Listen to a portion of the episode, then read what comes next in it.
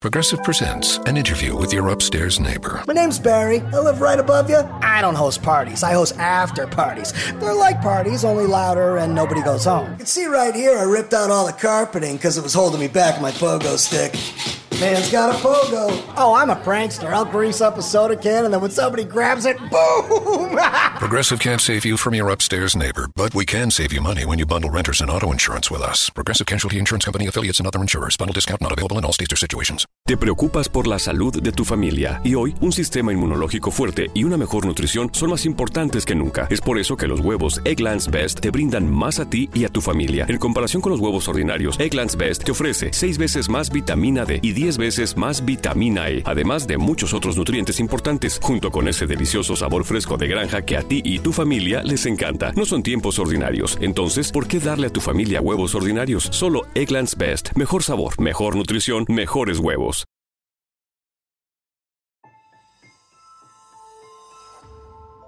Durante años se pensó que el Yeti vivía en los Himalayas. ¡Bienvenidos al Himalaya! Hoy, después de una extensiva investigación, sabemos que no es así. El Yeti está en México. Y este es su espacio. Yo, check this out. Good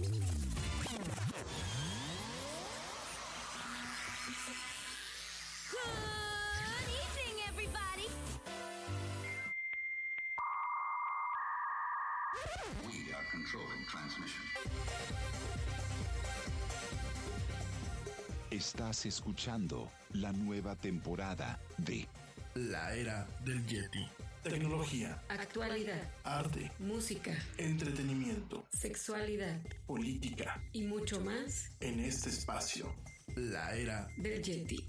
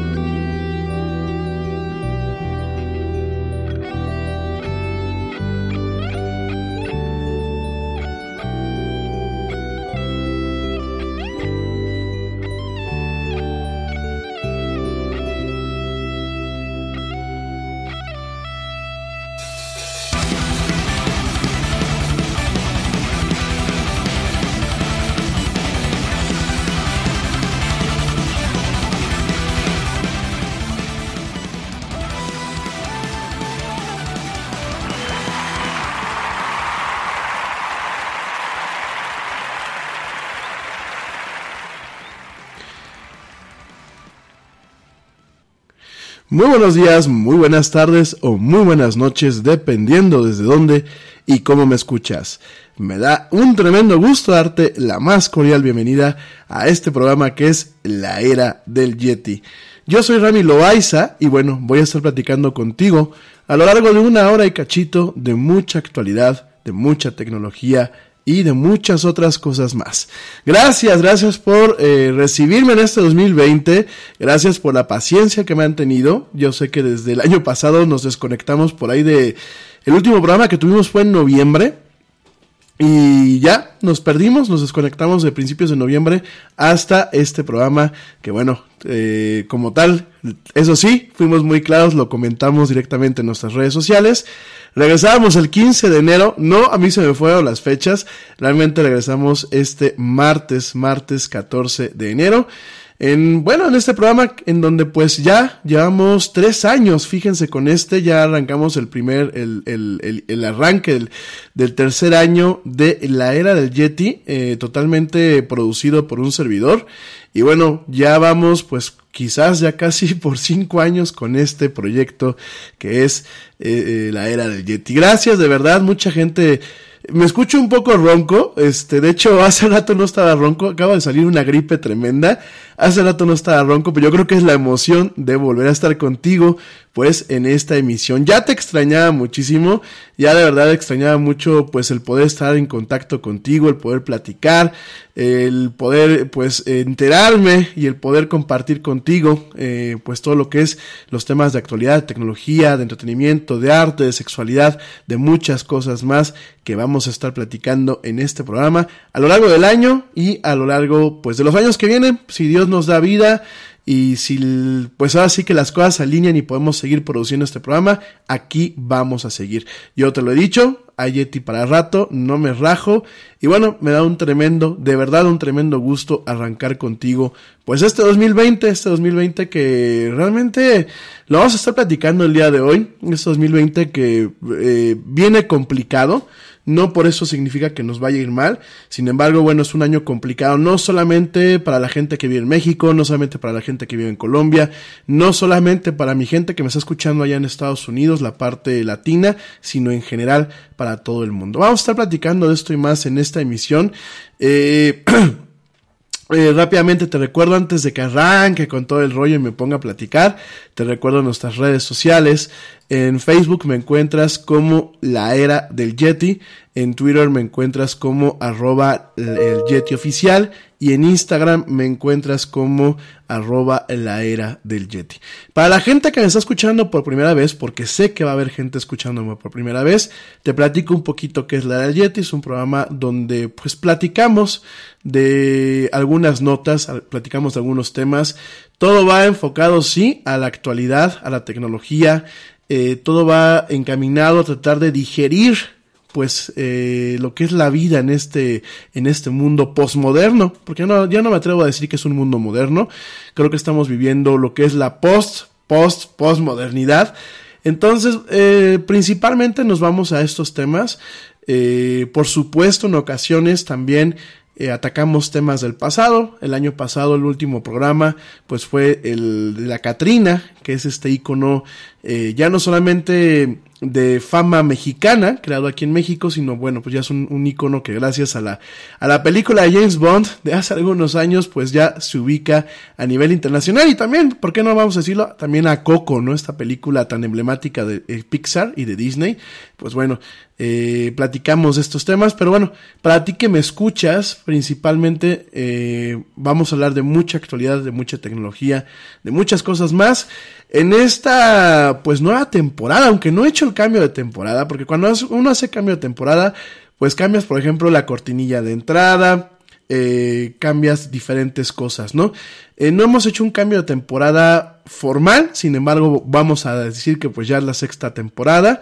Y eh, rápidamente te quiero comentar que en esta nueva temporada vamos a separar Digo, a pesar de que la idea motora va a ser siempre lo que es eh, pues directamente tecnología de actualidad como tal, vamos a separar en estos tres días que vamos a estar transmitiendo, lo que es martes, miércoles y jueves, vamos a separar como que el hilo motor de cada programa, ¿no? Hoy vamos a hablar, los martes vamos a hablar de actualidad, eh, los miércoles vamos a hablar de tecnología y los jueves vamos a hablar de entretenimiento y otros temas. No significa que hoy no hable de tecnología. Por supuesto que a la de actualidad seguramente vamos a encajar con la tecnología. No significa que mañana no hablemos de entretenimiento, porque probablemente al hablar de, tecnología hablemos en la parte de entretenimiento, televisiones, eh, videojuegos, etc. ¿no? Sin embargo, quiero definir un poquito más lo que es eh, el, el, digámoslo así, el ataque temático para cada día, porque hay mucha gente que directamente me dice, es que yo te escuchaba por ver cuál era tu opinión, por ejemplo, ahora eh, con el tema triste que, que vimos aquí en México, eh, ya lo vamos a platicar en unos minutos más, pues mucha gente directamente me dijo, te vamos a sintonizar para escuchar cuál es tu opinión acerca de lo que pasó pues la semana pasada, que en unos minutos más lo vamos aquí a comentar, un lamentable suceso en donde, bueno, pues un niño eh, de 11 años directamente eh, pues asesinó a una, a una, profesora e hirió a varios de sus compañeros. Esto en el estado de Torreón, en la, perdón, en la ciudad de, Torreón, en la ciudad de Torreón, allá en Coahuila, aquí en México, ¿no? Vamos a estar platicando de este tema. ¿Por qué? Algunos de ustedes que no están enterados me van a decir por qué vamos a platicar este tema. Porque eh, desafortunadamente el gobernador del estado, Miguel Ángel Riquelme Solís, dijo que los videojuegos estaban vinculados a este tema. Y no, vamos a estar platicando a lo largo de esta semana de estas cuestiones. Eh, también te platico rápidamente, eh, bueno, ahorita te voy a platicar exactamente qué vamos a platicar toda la semana para que tú estés al pendiente si nos quieres sintonizar pues los tres días o nos quieres sintonizar algún día en especial. Eh, te comento también para la gente que me escucha, ya no solamente en Querétaro, sino a nivel internacional, perdón, el próximo viernes voy a estar en dos programas de radio eh, para la estación SM Radio de aquí de Querétaro. Eh, yo los voy a compartir a través de mis redes sociales para que ustedes me sintonicen directamente. Lo puedan ver a través de eh, Facebook, de Facebook Live, que es por donde también transmite esta estación. Si tú no estás aquí en Querétaro y no lo puedes escuchar en tu FM, directamente para que lo puedas ver a través de Facebook. Voy a estar primero a las 10 en el programa Mamás SOS con eh, la invitación fue de eh, Sara, eh, espérenme, déjenme, no me acuerdo los apellidos, Sara, eh, Sara Rocha Rubalcaba, voy a estar con ella en SOS, Mamás SOS, el próximo viernes a las 10 de la mañana, hablando justamente de videojuegos. Parte de lo que voy a platicar hoy y mañana y el jueves en torno, principalmente en torno a los papás, lo voy a estar platicando el viernes con Sara eh, qué, qué, videojuegos son aconsejables que requieran realmente una guía, qué videojuegos pues se recomiendan para niños muy pequeños. La cosa es no asustarse y les va a pasar algunos tips que bueno pues hemos estado platicando en los diversos eh, en las diversas pláticas que hemos tenido en escuelas y, en escuelas primarias y en, escuelas secundarias vamos a estar platicando un poquito acerca pues de los tips que les damos a los papás en torno a lo que es sobrevivir con sus hijos lo que es la era digital, un uso adecuado de lo que es la tablet, eh, el tema de los videojuegos, cómo comunicarse con ellos. Bueno, vamos a estar platicando un poquito de todo eso eh, a lo largo de esta semana y el viernes en este programa en específico. Mamás SOS, viernes a las 10 de la mañana. Para la gente que está aquí en Querétaro, bueno, me pueden escuchar a través de SM Radio. De cualquier forma, yo el viernes, eh, antes de que empiece el programa, lo voy a compartir en mis redes sociales para que por ahí me puedan ver. Y ese mismo día, en esta misma estación, en SM Radio, a las 6 de la tarde tengo, eh, me invitó mi amiga Carla Morena Chacón, Carla, Carla Moreno Chacón, a quien le mando un fuerte abrazo. Me invitó a eh, una mesa redonda en su programa La Vuelta al Mundo en un clic, en donde, bueno, pues vamos a platicar del mismo tema de los videojuegos, quizás con una visión un poquito global, tratar de entender cómo en otras culturas han habido afectaciones tanto positivas como negativas, porque a pesar de que yo soy gamer, debo de reconocer de que los videojuegos, pues como muchos temas de la naturaleza humana, eh, tienen dos caras, eh, es una moneda con dos caras. Entonces vamos a estar platicando esos temas pues el día viernes, gracias a la invitación de, de Sara y de Carla. Te lo recuerdo, viernes a las 10 de la mañana. Eh, ya les voy a pasar yo el link en mis redes sociales. SM Radio para la gente que vive aquí en Querétaro. Y a las eh, 6 de la tarde en la vuelta. Hey, we get it. You don't want to be hearing a progressive commercial right now. So let us tell you something you do want to hear. You are intelligent. You make all the right decisions. You were smart before smart was cool, and you made it cool again. You have a wealth of knowledge, and you are so very clever. I bet you already knew I was going to say that, you genius. There, don't you feel better? You'll also feel better when you hear you could save big when you switch to Progressive. But I'm pretty sure you already knew that too. Progressive Casualty Insurance Company and Affiliates. Al mundo en un clic. Eh, directamente también les va a pasar el link, o si no, la gente que está aquí, pues directamente a través de SM Radio, ¿no? Oigan, eh, rápidamente y antes de irme al primer corte, ya saben que tenemos que hacer un corte comercial para los que me escuchan en diferido. También te recuerdo a ti que me estás escuchando por primera vez que me puedes escuchar eh, en vivo. Me gusta mucho que me escuches en vivo porque podemos platicar. Te recuerdo que en la página eh, de Spreaker y en la aplicación de Spreaker, pues hay una parte de chat. Si tú te quieres conectar para hacerme preguntas o directamente debatir del tema que estemos aquí, pues platicando, lo puedes hacer. Pero si no tienes chance y me quieres escuchar como mucha gente lo hizo estas últimas semanas, la verdad me siento bien honrado. Tuvimos una semana a principios, creo que fue a finales de diciembre, a principios de enero, que tuvimos eh, pues prácticamente 250 reproducciones eh, solamente en Spotify. La verdad es que a veces este, yo me saco de onda porque aparte de un programa muy viejo y sin embargo tuvimos este, esta cantidad de reproducciones de un solo jalón. La verdad yo, yo les agradezco mucho y les agradezco mucho la paciencia, el apoyo que ustedes tienen con, con un servidor. Y te recuerdo que aparte de que me puedes escuchar en Spotify en diferido, eh, usualmente el programa sale pocos minutos eh, después de que acaba la emisión en vivo. Eh, sale el programa y está disponible en Spotify. Por ahí de las nueve y media, 10 de la noche del día donde se transmite, ya está disponible. También estamos en Deezer, que bueno, pues ahora arrancamos el año con esta novedad. Estábamos y no estábamos, por fin ya estamos. Estamos en Deezer, estamos en iHeartRadio, estamos en Castbox, estamos en TuneIn, estamos en Stitcher y estamos por supuesto en las aplicaciones de podcast de Google y de Apple. Entonces, para que no te desconectes, para que realmente si te lo perdiste, pues tienes muchas formas de poderlo escuchar. Por ahí hay gente que me sigue en el canal de YouTube. El canal de YouTube ahorita lo vamos a dejar tranquilo. La verdad es que logísticamente hablando es bastante molesto eh, tener que lidiar con las idiosincrasias de YouTube, que con cualquier cosita que no les guste te lo están etiquetando. y además, bueno, es, perdón, es un poquito ridículo subir un video eh, del puro audio. Estamos creando contenidos, ahora sí se los juro que este año estamos creando contenidos para el canal de YouTube, contenidos en video. Hay cosas que se quedaron en el tintero de hace un par de años, las estamos retomando y este año vamos a alimentar un poquito más el canal de YouTube, pero el audio se queda con el audio y se queda directamente en las plataformas que te acabo de comentar. Entonces, para que no te lo pierdas, a ti que me estás escuchando de primera vez, para que no lo te lo pierdas, pues me puedes escuchar en vivo, que es la forma en la que a mí me encanta para poder platicar contigo, y en diferido a través de las plataformas que te acabo de comentar. Mi gente hermosa, me voy rápidamente a un corte. Necesito tomar un poquito de agua. Me voy rápidamente a un corte, ya vuelvo. Te recuerdo mis redes sociales para que entres en contacto conmigo. Facebook me encuentras como la era del Yeti. En Twitter estoy como arroba el Yeti oficial. Y en Instagram me encuentras como arroba la era del Yeti. No me tardo, ya vuelvo. Vamos a arrancar con todo este 2020 en esto que es la era del Yeti. No me tardo nada.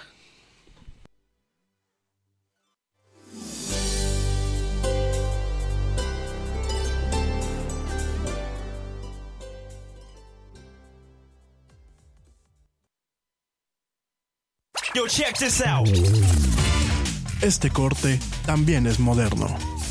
No te vayas.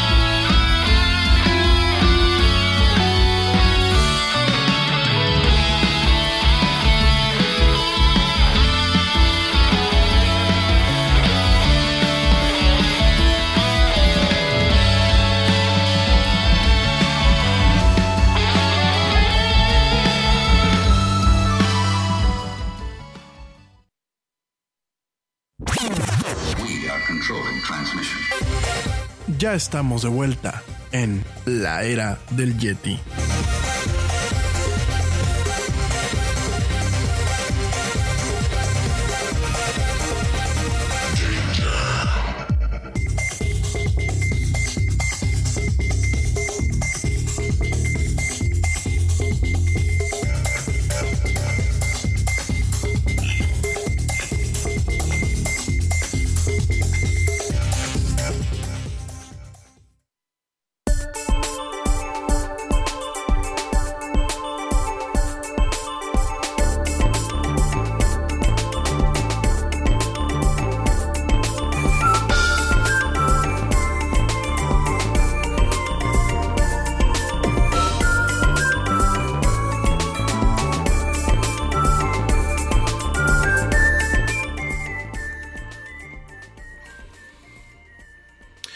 Y ya estamos, y ya estamos de vuelta en esto que es la era del Yeti. Mil gracias a la gente que continúa escuchándome en esta emisión en vivo.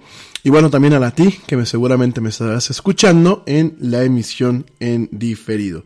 Entonces, este, bueno. Oigan, mi gente, ¿de qué vamos a estar platicando el día de hoy? Y bueno, a lo largo de esta semana. Muchos de ustedes eh, me preguntan que qué ha sido de mi vida en estos meses. Eh, todo bien, mucho trabajo afortunadamente. Eh, vamos, creo que tirando un poco la carreta. Eh, la verdad es que las cuestiones aquí en México, para la gente que me está escuchando afuera, no han estado fáciles. Desafortunadamente, pues el gobierno que tenemos quizás ha empeorado algunas cuestiones que ya venían de otros gobiernos, otras las ha creado ellos. Y realmente, pues muchas veces como el comportamiento de un gobernante afecta al tema de la inversión privada y afecta el funcionamiento de las dinámicas empresariales, bueno, pues directamente eh, muchos de los negocios se han paralizado, inclusive en temas de industria privada, pues se han paralizado, se han ralentizado, eh, algunos se han suspendido. Y bueno, eso, eso, ha puesto un poco al país eh, en una situación complicada y en, pues también, porque vamos a decirlo que no en una situación compleja, ¿no? Complicada y compleja son dos cosas diferentes, ¿eh? no crean que son sinónimas. Entonces, eh, hemos andado con eso, pero bueno, eh, grosso modo, pues vamos bien, no se me asusten. Muchos de ustedes me decían, oye, ¿qué pasó? Oye, te dio un cuello por, por aquellos, de aquello de que, este, luego, pues ya saben que hablo de este tipo de cosas del gobierno y eso y hay gente que pues aquí en mi país no le gusta que ataquen al gobierno en turno. Entonces, bueno, por ahí algunos de ustedes me decían, oye, ¿qué pasó? Oye, esto y aquello. No, todo está bien, por aquí estamos, ¿no? Lo que sí, eh, aparte de sobrevivir a una gripa, que me pegó este, una gripa marca llorarás, tuvimos chance el año pasado, y bueno, es parte de lo que vamos a platicar, tuvimos chance de probar lo que es el servicio de Disney Plus, de hecho lo seguimos teniendo chance de probar, el jueves voy a platicar contigo, eh, pues qué tiene este servicio, eh, realmente yo, yo lo platicaba el año pasado cuando sabíamos que se iba a lanzar, eh, pues platicábamos de, del potencial que tenía para poner a tambalear a plataformas como Netflix. Realmente no lo ha hecho. Realmente no lo ha hecho al día de hoy. El potencial está ahí, sin embargo, bueno, ya el jueves te platicaré con un poquito más de calma eh, cómo fue la experiencia las primeras semanas del servicio de Disney Plus. Obviamente su arranque fue bastante malo, eh, fue un arranque lleno de problemas, fue un arranque lleno de fallas, fue un arranque que yo creo que Disney no, no, alcanzó a contemplar y sobre todo hay que recordar una cosa, realmente quien lleva la ventaja en lo que es el tema del streaming, pues es Netflix, ¿no? Entonces vamos a estar platicando de estos temas el día jueves. Eh, también vamos a platicar de The Mandalorian, que bueno, creo que es la carta fuerte de Disney Plus, eh, o, fue la carta fuerte de lanzamiento. Una serie bastante, bastante buena. Ya lo vamos a platicar el día jueves. Me parece que es una eh, una forma de redefinir lo que es Star Wars para una generación moderna. También vamos a platicar de The Rise of Skywalker, que la fuimos a ver en diciembre. Vamos a estar platicando también de esta película el próximo jueves. Y te adelanto que voy a estar platicando el próximo jueves también de The Witcher, que yo se los decía que iba a ser una buena serie. A mí me encantó. No la hemos terminado de ver, ¿verdad? Por ahí, güerilla. No la hemos terminado de ver. La tenemos que terminar de ver. Pero es una buena serie. Me cae, eh, creo que el esfuerzo de Netflix está eh, bien centrado en esta franquicia. mucha gente decía es que no es Game of Thrones. Mi gente, ninguna serie va a ser Game of Thrones. Y si estamos esperando algo que sea analógicamente uno a uno Game of Thrones, no lo vamos a encontrar. Sin embargo, la serie tiene mucho punch, tiene muchas cosas buenas y también te voy a estar platicando del videojuego de Witcher. Y por último, bueno, de la saga de los videojuegos, porque son hasta la fecha van tres. El, creo que el más popular pues es The Witcher 3, que está disponible para la Xbox One y para la PlayStation. Y eh, una sorpresa que me gustó y que también vamos a estar platicando el jueves, y vamos a, tocar también ligeramente un tema ahí de arquitectura, es el juego Control. Control, que es de Remedy Entertainment, es, yo creo que fue la sorpresa del año pasado. Eh, el año pasado lo compré, la verdad es que este... Eh... Bodega, bodega, bodega, alpha and omega. Siamese sailors sell celery sandwiches. Sawing about a serving platter. Hey, Jamie. Yes. Uh, did uh, did you want to try reading that line on the script there? Oh, yeah, let's see. Uh, you could save big when you bundle your home and auto with Progressive, that one? Yes. Yeah, no, I'm just not warmed up yet. Shouldn't be long. Detector test. Indecent Bundle your home and auto with Progressive today. The marmot mangled my mushy pork pancake. Progressive Casualty Insurance Company and Affiliates. Te preocupas por la salud de tu familia y hoy un sistema inmunológico fuerte y una mejor nutrición son más importantes que nunca. Es por eso que los huevos Egglands Best te brindan más a ti y a tu familia. En comparación con los huevos ordinarios, Egglands Best te ofrece 6 veces más vitamina D y 10 veces más vitamina E, además de muchos otros nutrientes importantes, junto con ese delicioso sabor fresco de granja que a ti y tu familia les encanta. No son tiempos ordinarios, entonces, ¿por qué darle a tu familia huevos ordinarios? Solo Egglands Best. Mejor sabor, mejor nutrición, mejores huevos. Eh, Microsoft lo puso en rebaja en su, en su, en su tienda el año pasado. Una mega rebaja porque pues tenía casi el 80% de descuento para aquellos que tenemos el, Xbox, el Xbox eh, Game Pass Ultimate. Y la verdad, este, me, me pareció una sorpresa eh, inigualable. O sea, eh, yo la verdad no, no, no pensé que el juego fuera tan bueno. Eh, para la gente que no ubica de quién es este juego, es de la, misma casa productora que es de origen finlandés, eh, que creó el juego de Max Payne. No sé si ustedes se acuerdan de Max Payne o ya estoy hablando como que muy, muy de cosas de viejito. Max Payne es un juego que salió en, en los 2000, en donde, bueno, pues tú eras un detective que tenías la capacidad, como si fueras Neo, el de Matrix, de parar el tiempo, ¿no? Directamente y poder en algunas escenas de acción congelar el tiempo para tú poder reaccionar, ¿no? Max Payne en su momento, pues bueno, fue uno de los juegos, fue un juego, una, una franquicia bastante innovadora. Después Remedy sacó un juego que se llama Alan Wake, que es como medio de terror y medio de supervivencia, un juego que tiene muchos seguidores de culto. El último juego que sacó antes de Control eh, se llama Quantum Break, que lo sacó eh, junto con Microsoft, y donde vemos cómo Remedy mezcla lo que es el videojuego como tal y el formato de televisión. Y lo vemos, lo vemos con Control. O sea, de hecho, el arranque del juego es como si tú estuvieses viendo una serie de televisión, ¿no?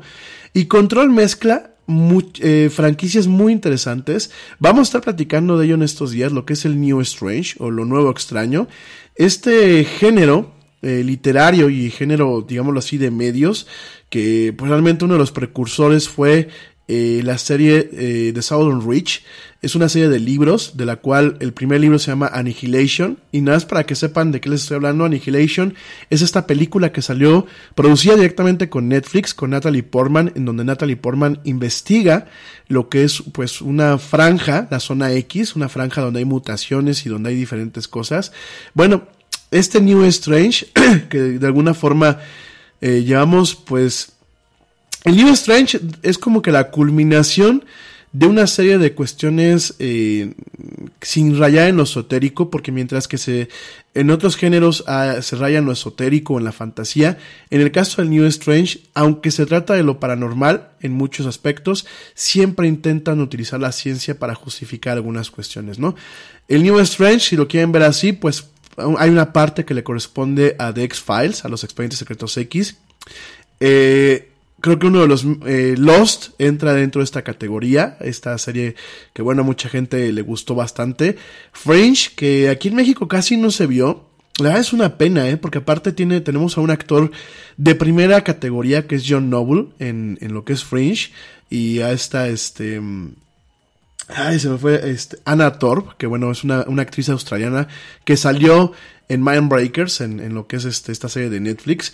Y la verdad, este, esta serie de Fringe tenía todo ese saborcito de los expedientes secretos X, pero mientras que Mulder y Scully investigaban muchas veces a ciegas, en el caso de Fringe tenías a un científico loco, que aparte eh, John Noble lo encarniza de una forma ejemplar. Hay que recordar que John Noble pues es un actor de teatro, es un, un tipo histriónico. Y el papel del científico chiflado le salía con una precisión eh, tremenda, ¿no? Luego hay una, hay una temporada en donde los actores hacen dos, dos, dos papeles al mismo tiempo, ¿no? Eh, no les quiero hacer un spoiler por si no la vieron la serie, ya la platicaremos en su momento. Pero una muy buena serie, también producida por el eh, y dirigida por el productor de Lost, que es J.J. Abrams. Eh, muy buena serie. Y bueno, lo que es Control retoma todos estos aspectos. También retoma algunas cuestiones de cultura popular del Internet, lo que es SCP, que ya vamos a platicar el jueves de todo eso. Y la verdad fue una de las mejores sorpresas del año pasado. Es un juego que hasta la fecha, cuando tengo mis ratitos, le, le, pego una jugada. Aparte de que me relaja, me hace pensar en muchas cosas. Y es un juego el cual el jueves vamos a estar platicando y te lo recomiendo mucho. En la parte de tecnología, pues por azares del destino y por eh, buena suerte que tuve yo, eh, y por bueno, este, la verdad que debo de reconocer que yo siempre mal hablo de Telcel y de Telmex, pero estos últimos meses me han estado dando sorpresas muy agradables. La cuestión es que, bueno, en Telcel había una promoción muy buena antes de que acabara el año. Y el último del año, este, me, me, logré hacer de un iPhone eh, Pro, eh, un iPhone 11 Pro. Vamos a estar platicando mañana del dichoso aparatito. Ya sé que tiene tres meses de que se lanzó. Ya sé que a lo mejor no es una noticia nueva, pero eh, vamos a platicar eh, pues realmente de un usuario convencional eh, que le puede sacar al aparato, ¿no? En el, en el caso del, del, iPhone, pues es un teléfono en general que no ha tenido grandes cambios ni en el sistema operativo ni en lo que es la forma. Sin embargo, en el, en el iPhone 11 Pro vemos un sistema de cámaras y una tecnología para tomar fotografías, de la cual, bueno, pues vamos a estar platicando justamente mañana, entre otras cosas. La semana pasada fue el CES, entonces mañana vamos a, también tocar un poquito ese tema. Eh, la semana pasada fue un despapalle ahí en Las Vegas porque fue un CES muy interesante. Fue un CES donde Sony llegó con un coche, así como los coches, un coche que fabricó Sony. Mañana vamos a platicar directamente eh, con qué intención iba. Eh, obviamente nos tocó ver televisiones, obviamente nos tocó ver computadoras, computadoras muy interesantes como una, una computadora de Lenovo, que pues es una tablet que se dobla directamente. Es una tablet que eh, tiene un display eh, flexible como los el Samsung Galaxy Fold, se dobla la tablet y es pues de alguna forma la primera encarnación de lo que puede ser la computación móvil del día de mañana, ¿no? Tener este tipo de dispositivos que bueno pues puedan cumplir con dos funciones de una forma fácil. Vamos a estar platicando mañana de eso y también mañana vamos a platicar de el aspecto más cachondo del CES y es que bueno este año también se presentaron eh, empresas que, que diseñan eh, pues juguetes sexuales de alta tecnología. El año pasado, no sé si te acuerdas que lo platicamos aquí en la del Yeti, hubo mucha polémica al respecto, de hecho hubo ahí un tema de censura, hubo algunos conflictos, sin embargo, bueno, pues este año se presentan con toda la calma del mundo y lo vamos a estar platicando el día de mañana. Por lo pronto vamos a arrancar. ¿Qué nos dejó? Digo, ya nos echamos un rollo de media hora del programa, pero bueno, voy a tratar de ser muy, muy conciso con lo que sigue. ¿Qué nos dejó el 2019? El 2019, no sé tú qué pienses, además de los dolores de cabeza que nos dejó a la ciudadanía en general, no solamente de México, yo creo que de muchos países, nos dejó la incertidumbre de lo que podemos esperar en el futuro. Eh, con todo esto que te estoy platicando no es ni para que nos deprimamos, no es ni para que agarremos ahorita la galleta María y con eso nos cortemos la vena. Creo que tenemos que ser muy optimistas y creo que tenemos que ser eh, fríos en el sentido de no dejar que las emociones nos desborden en cuanto a lo que se viene y en cuanto a los retos que se vienen. No significa que tengamos malas vidas, no significa que el mundo se acabe, no significa que venga un apocalipsis, sin embargo, sí vemos señales de alerta a nivel internacional en diferentes cuestiones, ¿no? El 2019 nos deja muchos escándalos en el tema digital, nos deja la confianza totalmente deteriorada perdón, deteriorada, una constancia erosionada. Sí, porque ahorita me voy a poner aquí 20 mil veces a trabarme la lengua, no. Una confianza muy erosionada en lo que son las redes sociales, por lo menos en aquellos, eh, en aquellas personas que estamos pues eh, viendo con lupa lo que son las redes sociales. Yo creo que nos deja una confianza sumamente erosionada Creo que las actitudes que ha tenido Facebook eh, a lo largo de estos últimos años no han sido las adecuadas. Y yo sé que a lo mejor tú me vas a decir, oye, pero tú te haces publicidad en Facebook, tú te comunicas con Messenger, tú te comunicas con estas herramientas de esta plataforma. Sí, sí, porque en, ocasiones es, la forma en la que puedo llegar a la gente todavía.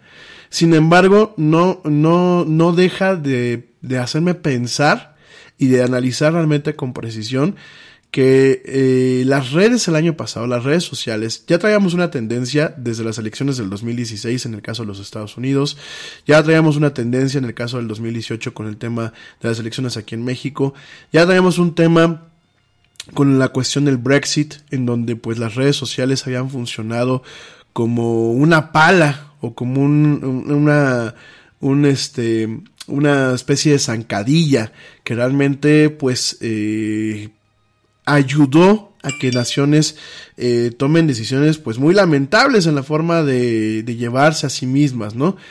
Sin embargo, bueno, pues en el 2019 nos enteramos de toda clase de escándalos. De hecho, hubo una temporadita aquí en la era del en donde pues directamente semana con semana nos quejábamos de Facebook porque un nuevo escándalo salía.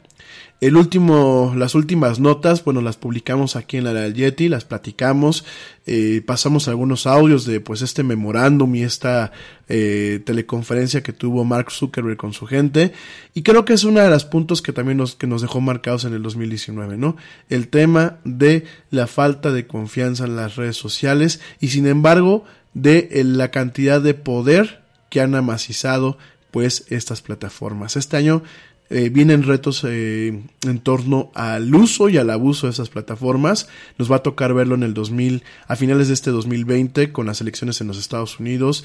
Nos está tocando eh, verlo, bueno, pues un poquito con el tema del Brexit. Nos está tocando verlo, pues en algunas cuestiones de lo que es este el funcionamiento de la Unión Europea. En fin, creo que vamos a tener que tener el ojo bien puesto. Por otro lado, nos, nos deja un año muy agridulce en el tema de lo que es el calentamiento global. Vimos a muchos países, bueno, pues salirse o dejar de cumplir con lo que son los acuerdos de París. Mismo México, aunque oficialmente no, no ha dejado de suscribir al acuerdo, pues las acciones que ha tomado eh, en cuanto a su desarrollo energético, pues obviamente atentan a, en contra de lo que es eh, el acuerdo de París. Lo vamos a estar platicando en estas semanas. Eh, nos tocó ver, bueno, por los estragos que dejan directamente el calentamiento global, no solamente en el 2019, sino ahorita en el 2020, los incendios en Australia, mucha gente pensó que eran provocados, no, desafortunadamente estos incendios provienen a partir de lo que es un tema de calentamiento global, eh, no solamente los incendios en Australia, hay que recordar que en Israel, pues prácticamente desierto. Mi gente que me escucha en Israel le mando un fuerte abrazo. Prácticamente que es desierto, pues cayeron unas lluvias que inundaron prácticamente todo el país, ¿no? Por ahí me tocó ver algunas escenas en Tel Aviv, que se ve totalmente inundada algunas partes de la ciudad, de Jerusalén. Eh, nos toca ver esta, cuestión en donde, bueno, pues también tuvimos incendios forestales el año pasado en Canadá, en Estados Unidos, los incendios en California, y realmente mucho de esto es provocado, pues, por lo que es el calentamiento global. Ya no podemos escapar a esa realidad. Dudo mucho que podamos corregir el rumbo. Creo que al mundo no le interesa. Creo que nos va a tocar pues aguantar y apechugar las consecuencias de lo que es el calentamiento global, que bueno, además de un clima totalmente descompuesto, pues nos tocará ver este tipo de consecuencias, ¿no? Pero no solamente las consecuencias en cuestiones medibles a nivel físico, como lo es pues un incendio, como lo son fuertes nevadas, o como lo son inundaciones, o como lo son sequías. Yo creo que también parte de lo que nos va a tocar tristemente vivir, pues es el cambio del comportamiento de ciertas enfermedades. ¿Por qué?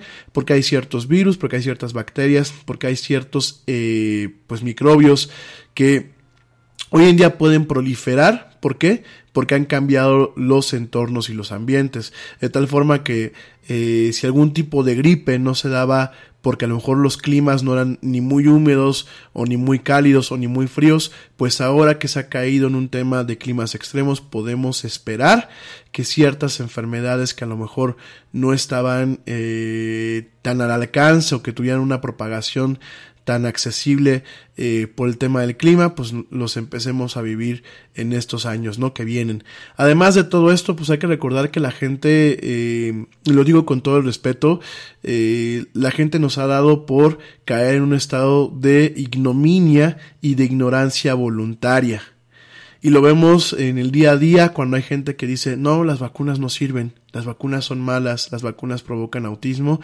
Y la verdad son cosas que a la larga eh, mientras una persona lo dijera y se lo quedaba para él, pues desafortunado por sus hijos, ¿no? Pero cuando empezamos a ver un discurso y vemos plataformas como Facebook que dicen yo no me meto porque pues esto es un tema de libertad de expresión, sí compadre, pero es algo negativo, sí, pero no, yo no me meto. Y la, la, verdad es que el tema de la libertad de expresión para Facebook va un poco en torno a lo que es bueno para el negocio, ¿no? Entonces, pues ahí nos, nos encontramos con esta con esta situación en donde hay mucha gente que dice no a las vacunas y el problema es, lo vivimos el año pasado con esta epidemia que hubo en Nueva York de varicela y de sarampión, el problema es que pues en los siguientes años este tipo de ignorancia seguramente nos va a ocasionar un poco más de problemas. Entonces, eh, el 2019 nos deja un poquito esto, nos deja, digo, lo vamos a platicar en esos días con un poquito más de calma, pero nos deja realmente mucha incertidumbre acerca de cómo va a ser nuestro futuro. Yo personalmente eh, me preocupan todo ese tipo de detalles.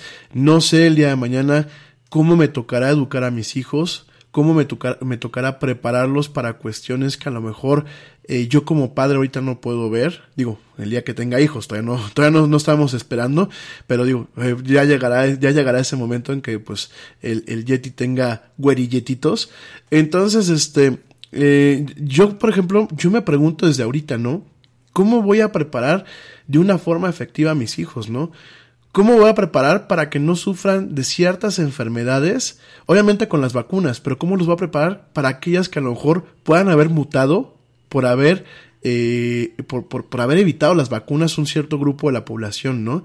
¿Cómo los voy a preparar ante lo que son las fake news? ¿Cómo los voy a preparar para que utilicen los recursos electrónicos y para que vivan la experiencia de lo que es la posmodernidad de una forma eh, saludable, ¿no? Y ahorita voy a tocar ese tema, justamente el tema de los videojuegos en torno a la violencia. Lo voy a empezar a tocar el día de hoy, mañana lo vamos a volver a tocar y el jueves lo vamos a volver a tocar. Pero a mí me deja, me llena de mucha incertidumbre, ¿no? Eso es un punto. Por supuesto me llena de mucha incertidumbre cómo voy a, producir lo necesario para que mi familia eh, viva bien el día de mañana. Eh, en mercados que se están volviendo muy agresivos, que se están volviendo inclusive muy ingratos. Aquí en México, con el pretexto de que no se sabe qué onda con este gobierno que tenemos de pacotilla, pues muchas empresas hasta sonrieron. Y en vez de realmente decir, em, eh, eh, pueden venir momentos difíciles, vamos a unirnos, ¿qué es lo que están haciendo? Vamos a apañarnos y vamos a hacer gandallas, como decimos aquí en México, con los proveedores y con los clientes, ¿no? Y tenemos, por ejemplo, una, por un lado, y lo voy a platicar abiertamente, tenemos a la banca, ¿no? La banca en México y en igual en Estados Unidos, porque he estado viendo los reportes, la banca en México y en Estados Unidos se ha vuelto, perdónenme la palabra que voy a utilizar, se ha vuelto muy pinche. La banca, eh, yo sé que el, que el, que el banco, eh, por naturaleza, solamente ve números, pero hoy más que nunca el banco ve números, números y números, ¿no? Y tienes a bancos que están realmente faltándole el respeto al cliente. Bancos que si tienen un problema con su sistema, a ellos no les importa. A ti ya se están mandando a su departamento de cobranzas, que aparte son como drones, son como, como cucarachas la, la gente de cobranza. Y lo digo con todo el respeto. Yo sé que no quiero decir que el operador que está eh, hablando de, del lado de cobranzas sea una cucaracha. Habrá quienes sí, ¿no? Pero el departamento como tal es una cucaracha sin cerebro. ¿Por qué? Porque muchas veces se procesan los pagos, pero si su sistema computacional no lo registró en tiempo y en forma, de todos modos se genera la llamada. y ya te están dando un dolor de cabeza a ti, ya te están hablando aparte como si, si, si te fueras a salir del país. Y muchas veces sus sistemas son tan idiotas que ya cuando les tomas la llamada y el ejecutivo abre el perfil en el sistema, en la computadora, se da cuenta de, ah, sí, efectivamente, este, pues sí, ya vemos que aquí está registrado el pago, pero pues mientras corporativo siga generando eh, la llamada de servicio, porque le llaman, ahora sí le dicen llamada de servicio, ¿no? Pues lo vamos a seguir molestando, ¿no? Oye, pero si tú estás viendo en, el sistema, que no tienes un, una interfaz, no tienes algo que realmente permita eh, decir, oye, estoy checando yo aquí, lo tengo en la ventana abierto que el cliente no debe, no me generes estas llamadas, ¿no? Sin embargo, lo siguen haciendo, ¿no? Perdón, eso por un lado, ¿no? Eh, yo digo de la banca, pero vámonos a otro tipo de cosas, ¿no? Eh, el año pasado fue uno de los años en que la Profeco aquí en México, que es la Procuraduría Federal del Consumidor, registró más quejas, ¿no? Y nos topamos con quejas en el aspecto de telecomunicaciones, los proveedores de telefonía celular, de telefonía eh, fija, los de televisión por paga, con un chorro de quejas.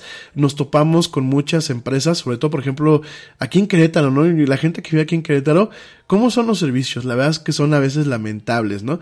Entonces, eh, nos topamos con este tema en donde realmente eh, las empresas en vez de buscar un tema de generar certidumbre y de generar un, ecosistema adecuado donde el cliente y el proveedor se le trate bien, bueno, pues ya con el cliente a veces quieren abusar del cliente, ¿no? Y en el caso de los proveedores, a mí me toca como proveedor, pues ahora las empresas que agarran y, y perdónenme la palabra que voy a utilizar, de huevos prácticamente, se, se están tomando hasta 60, hasta 90 días y o sea, yo como proveedor muchas veces sí tengo que buscar que me financie otro proveedor o que me financie directamente el banco. Obviamente con lo que eso presupone, porque aquí los, el, interés bancario aquí en México eh, para las empresas chicas no es preferencial como para las empresas grandes y no es como en otros países donde se apoya realmente la parte de los small business o lo que aquí en México le llamamos las pymes, ¿no? Que son las pequeñas y medianas empresas, ¿no? Entonces, ya aquí pues como dicen este vulgarmente te la dejan ir con el interés, ¿no? Y además de eso te pagan tarde. Y, muchas veces, por ejemplo, empresas grandes como Bimbo, como Cervecería Modelo, eh, directamente agarran y te dicen, a mí dame 120 días. Oye, compadre, pues son pues, casi 180 días, perdón. Son casi 6 meses, ¿no? Sí, dame 180 días y sin anticipo. Entonces agarran, fíjense, empresas que tranquilamente podrían financiarse con los créditos. Porque no es lo mismo un crédito para una empresa como Bimbo, que funciona como un apalancamiento, a un crédito como para la empresa del Yeti, ¿no? Son total, o sea, entre más grande es más preferencial tu tasa de interés. Y en vez de aprovechar que se pueden, digamos que tengan la necesidad, ¿no? Porque son empresas tan grandes que dispénsenme, no creo que tengan necesidad. Pero son empresas tan grandes que agarran al pequeño proveedor, porque hay que recordar una cosa, eh, amigos míos. En México y en muchos países, quienes realmente mantienen la economía no son las empresas grandes, somos las pequeñas y medianas empresas. La empresa grande tiene formas muchas veces hasta de evadir impuestos de forma legal. Las empresas chiquitas no tenemos. La empresa grande puede conseguir eh, financiamientos tronando los dedos una empresa pequeña y mediana nos cuesta trabajo, además de que nos cuesta mucho dinero un financiamiento. Y sin embargo, fíjense la actitud gandaya, porque esa es la palabra, la actitud pinche que están teniendo, la actitud, si lo quieren ver, que suene fresa, mala onda que están teniendo esas empresas con los proveedores. Entonces, y te lo dicen abiertamente, ¿quieres que te compre? Me tienes que dar seis meses, o 90 días, o 60 días, y no te voy a pagar un anticipo. Fíjense nada más. Fíjense nada más. Y después, pues por eso el ecosistema empresarial en México está tan jodido. Y perdónenme lo que les voy a decir, la gente que me está escuchando, tanto nos quejamos del gobierno, tanto nos quejamos de tantísimas cosas en este país, cuando la culpa es de nosotros mismos. Fíjense cómo somos los mexicanos, que en vez de buscar de echarnos las manos y decir, yo no voy a fastidiar a un proveedor, yo empresa grande, que gano carretonadas de dinero, no voy a fastidiar a un proveedor. En vez de eso, con todo el dolo, porque discúlpenme, no es un tema financiero, es un tema de dolo, con todo el dolo le pongo el pie encima al proveedor. Y como, como realmente se siente un tema de incertidumbre en este país ahorita y no hay muchas ventas, pues o la tomas como te la están dejando o la pierdes. Y fíjense nada más. Y habla mucho de un país.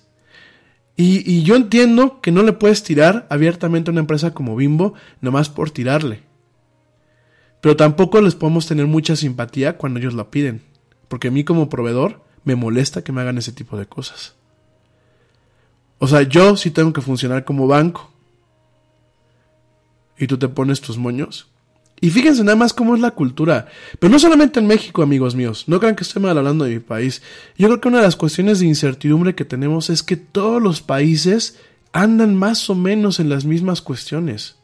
Tenemos a un Reino Unido que el 31 de este mes dice, me voy de la, de la Unión Europea. Un Reino Unido que cuando perteneció a la Unión Europea era, era como el vago de la familia porque tenía los mismos derechos que muchas naciones de la Unión Europea, pero ninguna de las responsabilidades, mi gente. No tenían ni su moneda bajo el tema del euro, porque nunca pertenecían a la comunidad económica del euro. Eh, no tenían ni ciertas obligaciones de homologación de empleos. Eh, no tenían ciertas cuestiones, a pesar de que el tema de las eh, aduanas era, era armonizado, eh, habían algunas cuestiones, ya las estuve revisando, en donde pues, realmente siempre el Reino Unido fue ventajoso, ¿no? Y por un tema de política, y de política, dispénsenme la palabra que voy a utilizar, es una palabra altisonante, pero un, por un tema de política pendeja y de gente ignorante y de gente que toma decisiones a lo idiota, porque esa es la cosa, el Reino Unido armó un pancho y Hoy lo, este, este mes lo vamos a ver concretado con el tema de un Brexit, que prácticamente es un Brexit duro, ¿eh? A pesar de que la, eh, hayan acuerdos que suavicen esta salida, va a ser un Brexit que va a dar dolores de cabeza a lo que es no solamente este país, sino la economía mundial, ¿no? En el tema económico, en el tema social, hay un tema con la cuestión de los inmigrantes. Yo sé que el tema de los inmigrantes lo vamos a platicar con mucho tacto eh, probablemente la próxima semana. Yo sé que es un tema, por un lado, pues es molesto que vengan a tu casa, que exijan los mismos derechos que tú y que aparte sean groseros, como pasa aquí en México, ¿eh? Y lo voy a decir con todo el respeto del mundo. Ya saben que el Yeti llega a muchos países, ya saben que eh, yo intento llevarme bien con todos y yo creo que a lo mejor lo mismo han de decir los mexicanos cuando inmigramos a algunas partes, pero vienen aquí a México muchas veces de mis amigos de Sudamérica y muchas son patanes cuando están viviendo en este país. Bueno, eh, con todo el respeto del mundo, ¿no? Por ahí tengo conocidos cubanos que todo el tiempo nos están pendejeando los mexicanos. Literal, ¿eh? Y conocidos que son muchas veces inclusive hasta, entre comillas, amistades. Y se la pasan malalando al país. Y pues tú dices, brother, pues si no te gusta México, pues lárgate para tu isla o lárgate para, para, para, para, para Miami, ¿no? A ver si ya te aguantan, ¿no? Y así con algunos, algunos colegas de Sudamérica eh, que llegan y, y, y, en vez de agradecer al país que te abre las puertas, se ponen groseros, ¿no? Entonces, y seguramente los mexicanos hacemos lo mismo en algunas cuestiones cuando nos vamos a otros países, ¿eh? No me estoy este, diciendo que, que no hay ese tema. Yo creo que es un tema de la inmigración en general. Entonces, eh, yo creo que habrá que platicar de una forma muy delicada la próxima semana pero sí entiendo que eso es uno de los problemas que nos dejó eh, o que nos tocó ver más de cerca en el 2019 y que nos va a tocar de alguna forma sufrir en el 2020. ¿Qué se hace con la inmigración, señores? No podemos cerrar las puertas por cerrarlas porque somos un mundo globalizado. No podemos voltearle la espalda a aquella gente que está buscando eh, tener una vida mejor y que está, además de todo, buscando aportarle al país a donde va a llegar. Porque no todos los inmigrantes son groseros. Hay gente que se deja el pellejo por agradecerle al país que lo está recibiendo. ¿Qué vamos a hacer con ese tema? No podemos agarrar y hacer lo que está haciendo Estados Unidos con, con toda la gente que llega a su frontera sur. No podemos hacer lo que mismo México está haciendo con toda la gente que llega a nuestra frontera sur. Eh, no podemos hacer lo que están haciendo los países en Europa de, de, de, de agarrar y, y decir que los inmigrantes son como la culpa, porque nadie quiere tenerlos me queda claro que no podemos tomar esa actitud. Es totalmente inhumana y es totalmente, pues de alguna forma, ir en contra de lo que es la globalización. Yo la apoyo a la globalización. Pero también tiene que haber un mecanismo en donde realmente la gente que estás dejando entrar sea gente que le va a servir al país, sea gente que va a aportarle al país, sea gente que va a lograr adaptarse al país y si no se logra adaptar totalmente de una forma cultural al país, pues por lo menos no quiera imponer su forma de, de, de, ser al país, que es lo que está pasando en Europa con el tema de los árabes. Eh, es un tema muy delicado porque por, por, por algunos extremistas pues realmente le están cerrando la puerta a medio mundo y hay gente muy valiosa. El ser humano en esencia es valioso. Sin embargo, tenemos estas dos dualidades tenemos gente que realmente está anhelando darlo todo por vivir una vida mejor y ser un ciudadano de bien al país en donde va.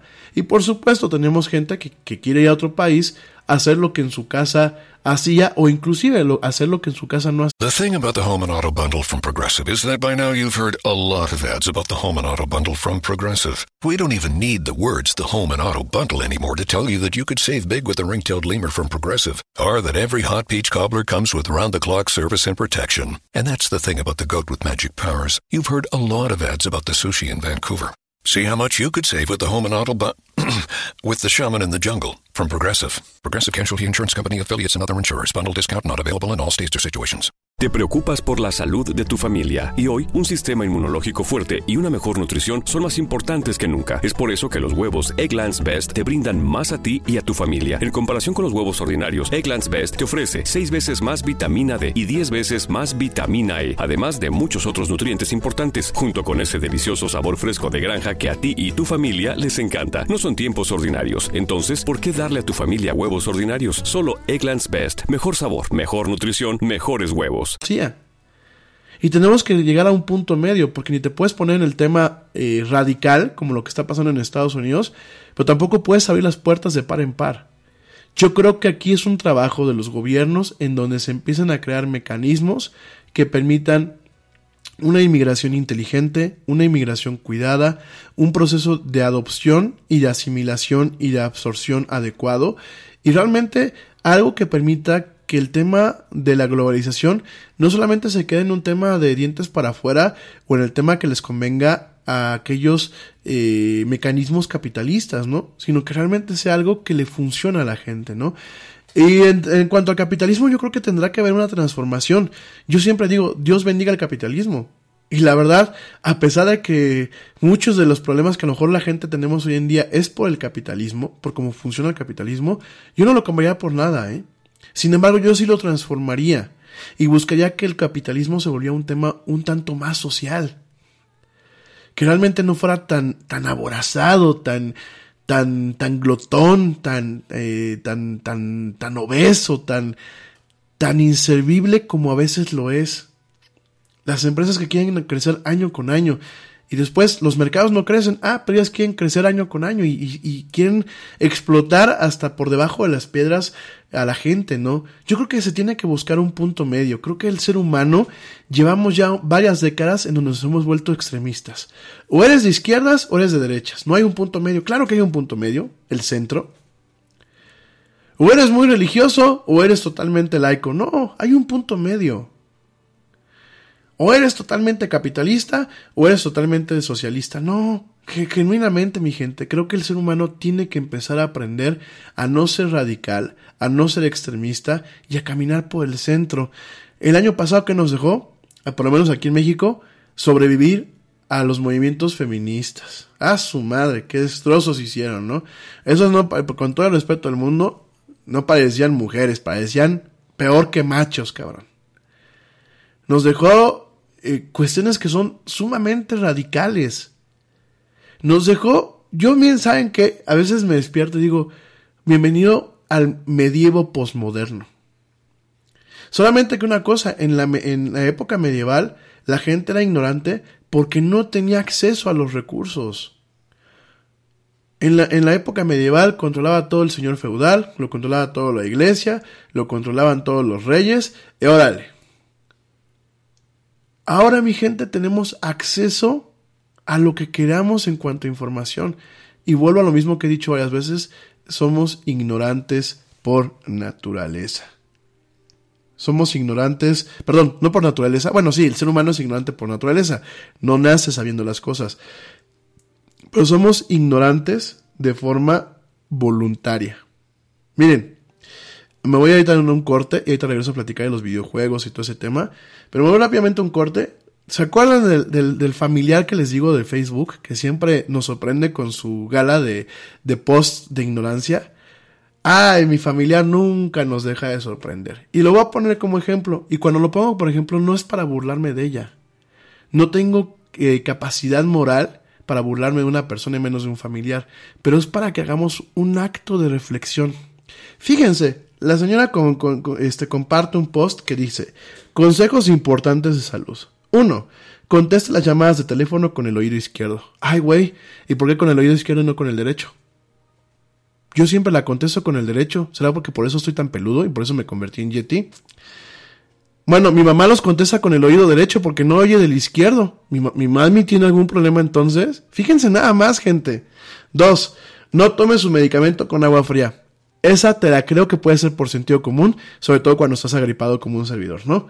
Tres, no coma comidas pesadas después de las 7 pm. Aquí dice mi primo Edgar, si me está escuchando, que no me alimenten después de la medianoche porque pues me voló como gremlin. Me queda claro que después de las 7 pm a lo mejor una comida pesada, después uno la anda sufriendo, ¿no? Y pues por ejemplo la guarita y yo ya somos clientes del sal de uvas picot, ¿no? Entonces entiendo esa parte, ¿no? Cuatro, beba más agua por la mañana, menos por la noche. También me queda claro, ¿no?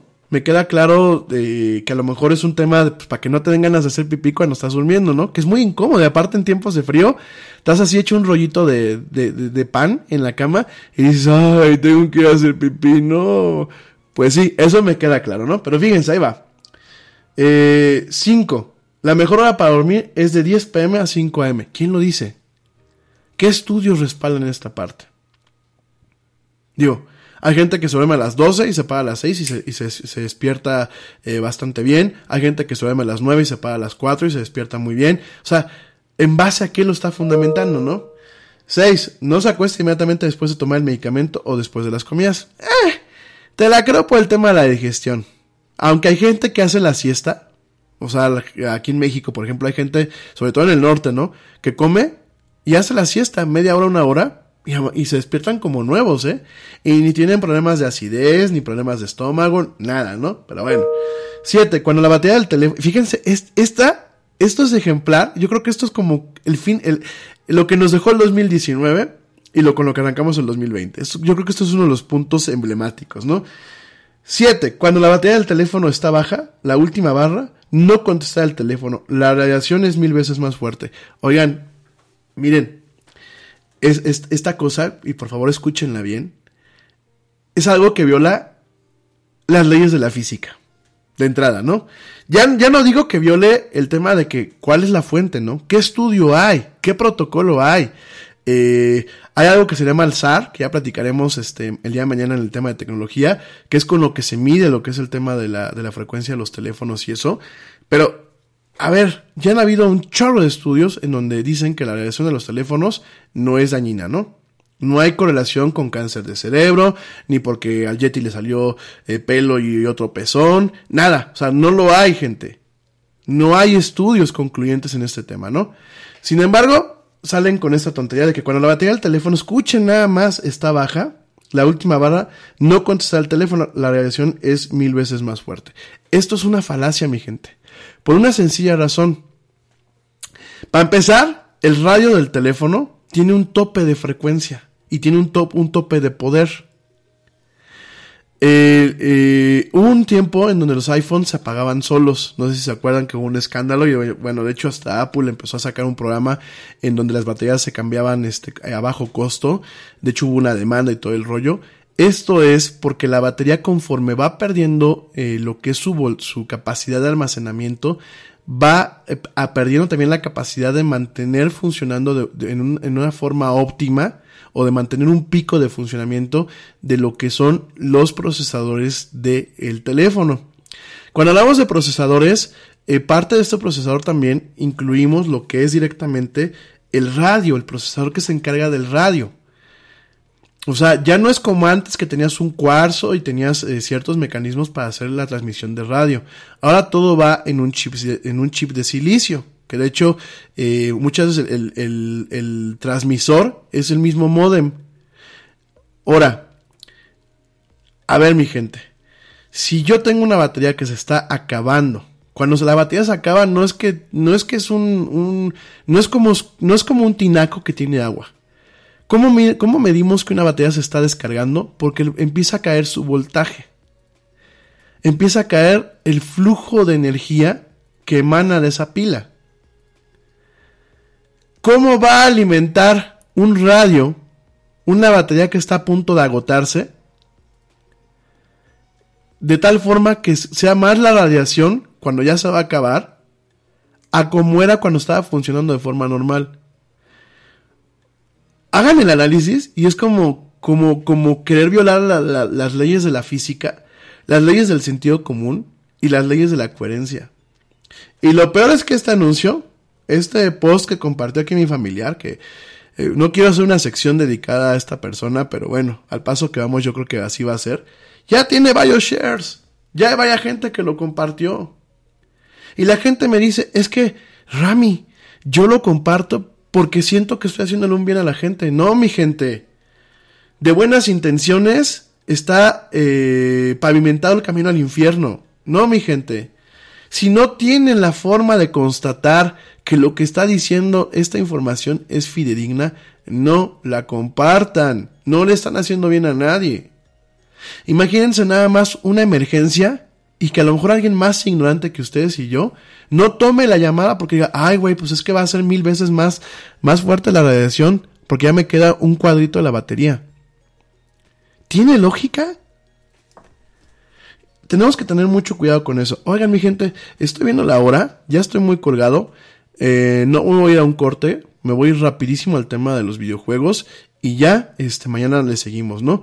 Voy a empezar con el tema de los videojuegos. ¿Qué fue lo que pasó aquí en México? Y bueno, también es el, tema de la resaca del 2020, mi gente. realmente, el 2019 y el 2018 han sido, yo creo que años muy, muy difíciles, muy fáciles en algunas cosas y muy difíciles en otras para el mundo en general. Y realmente la cruda o la resaca eh, la estamos viviendo o la, nos va a tocar vivirla en este 2020, ¿no?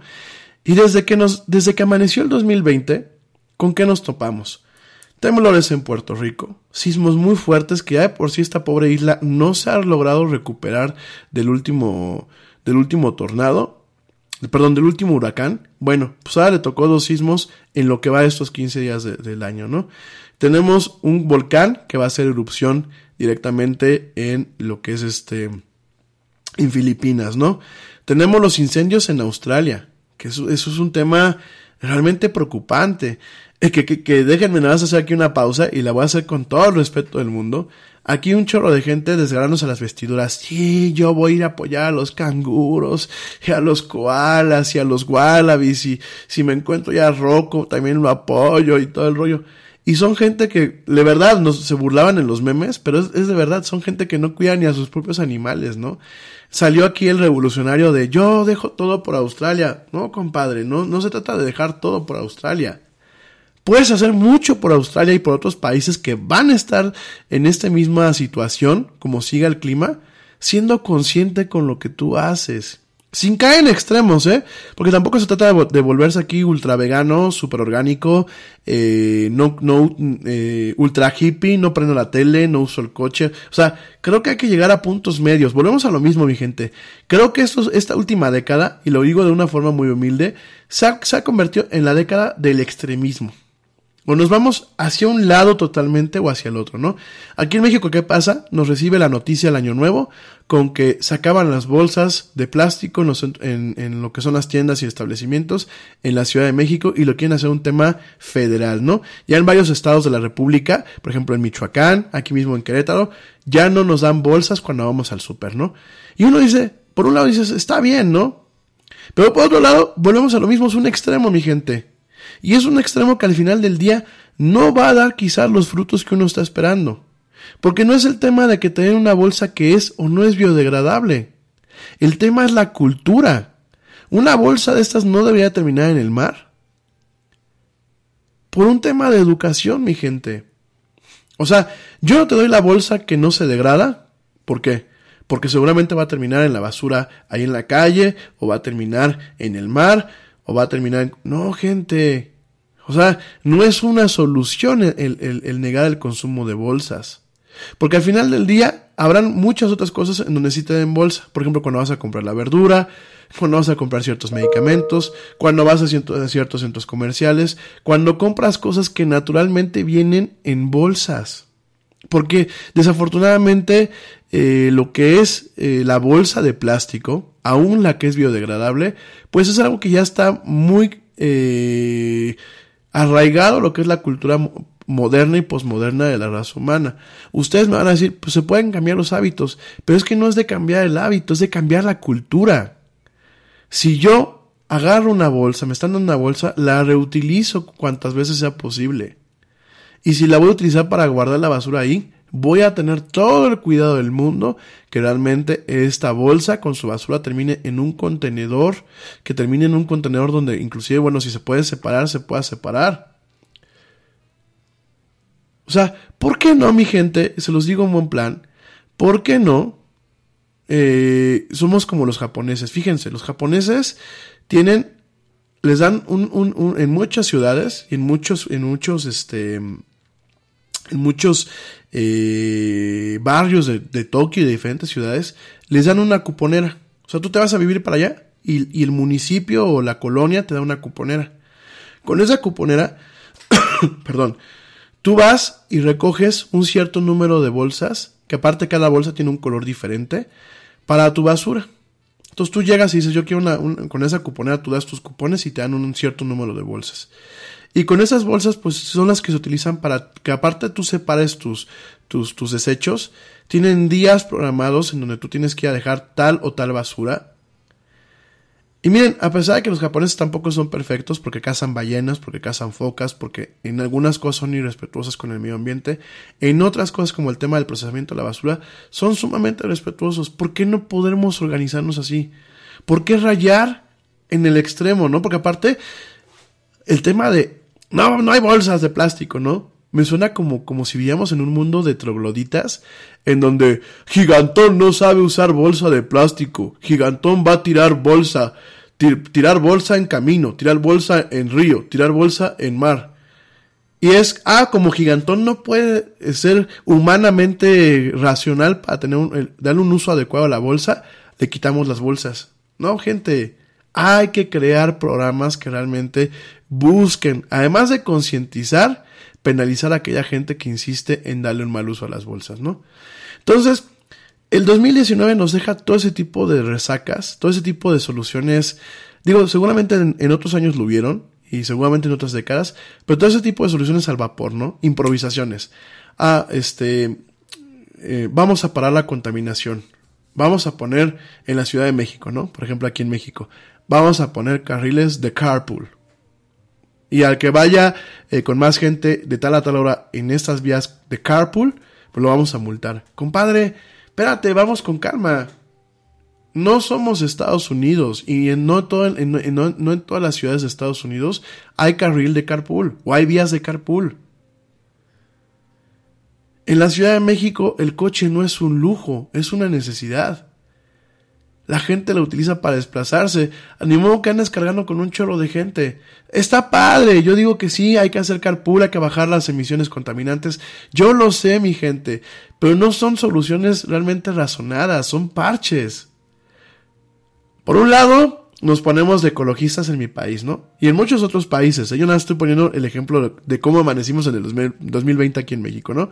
Nos ponemos de, ecologistas, vamos a prohibir las bolsas de plástico, vamos a hacer esto, vamos a hacer aquello, ¿no?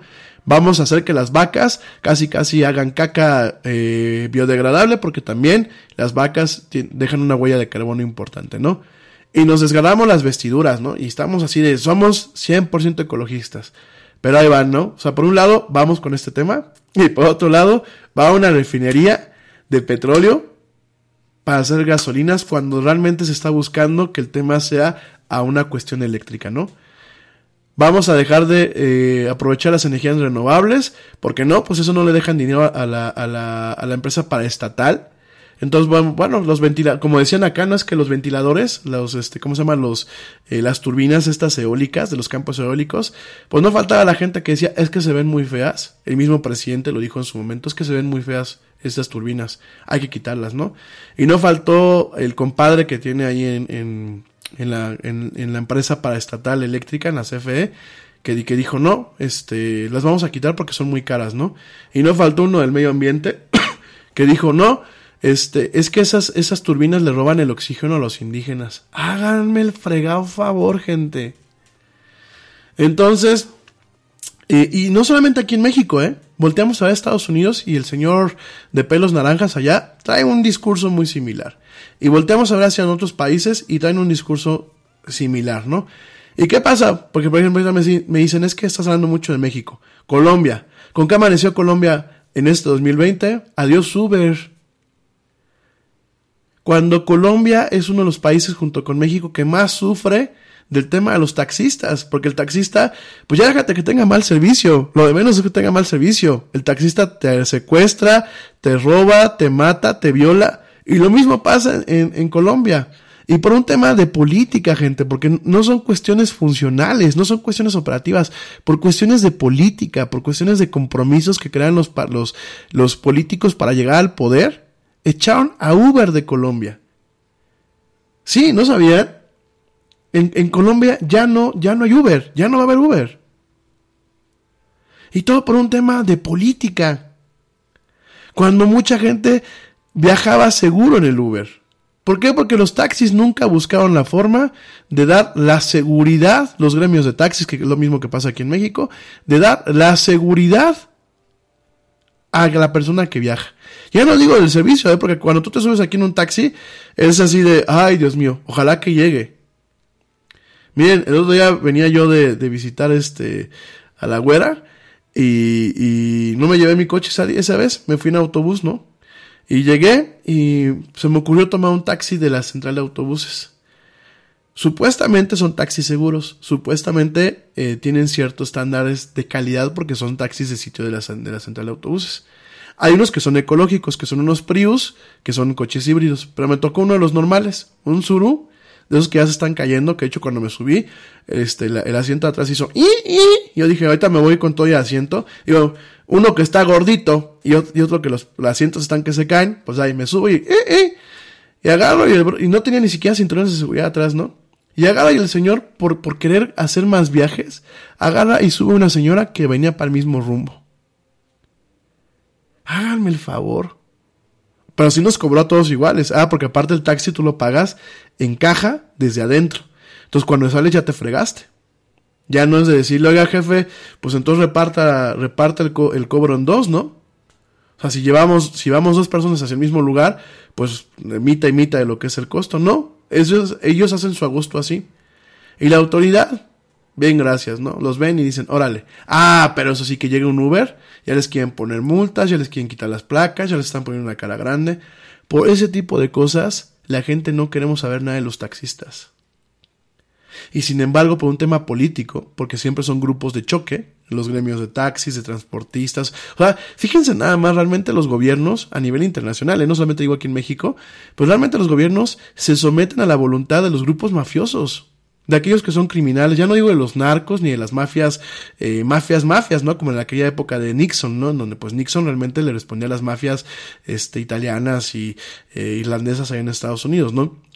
a las mafias que son estos gremios de taxistas, estos gremios de transportistas, eh, gremios de gente que es mala.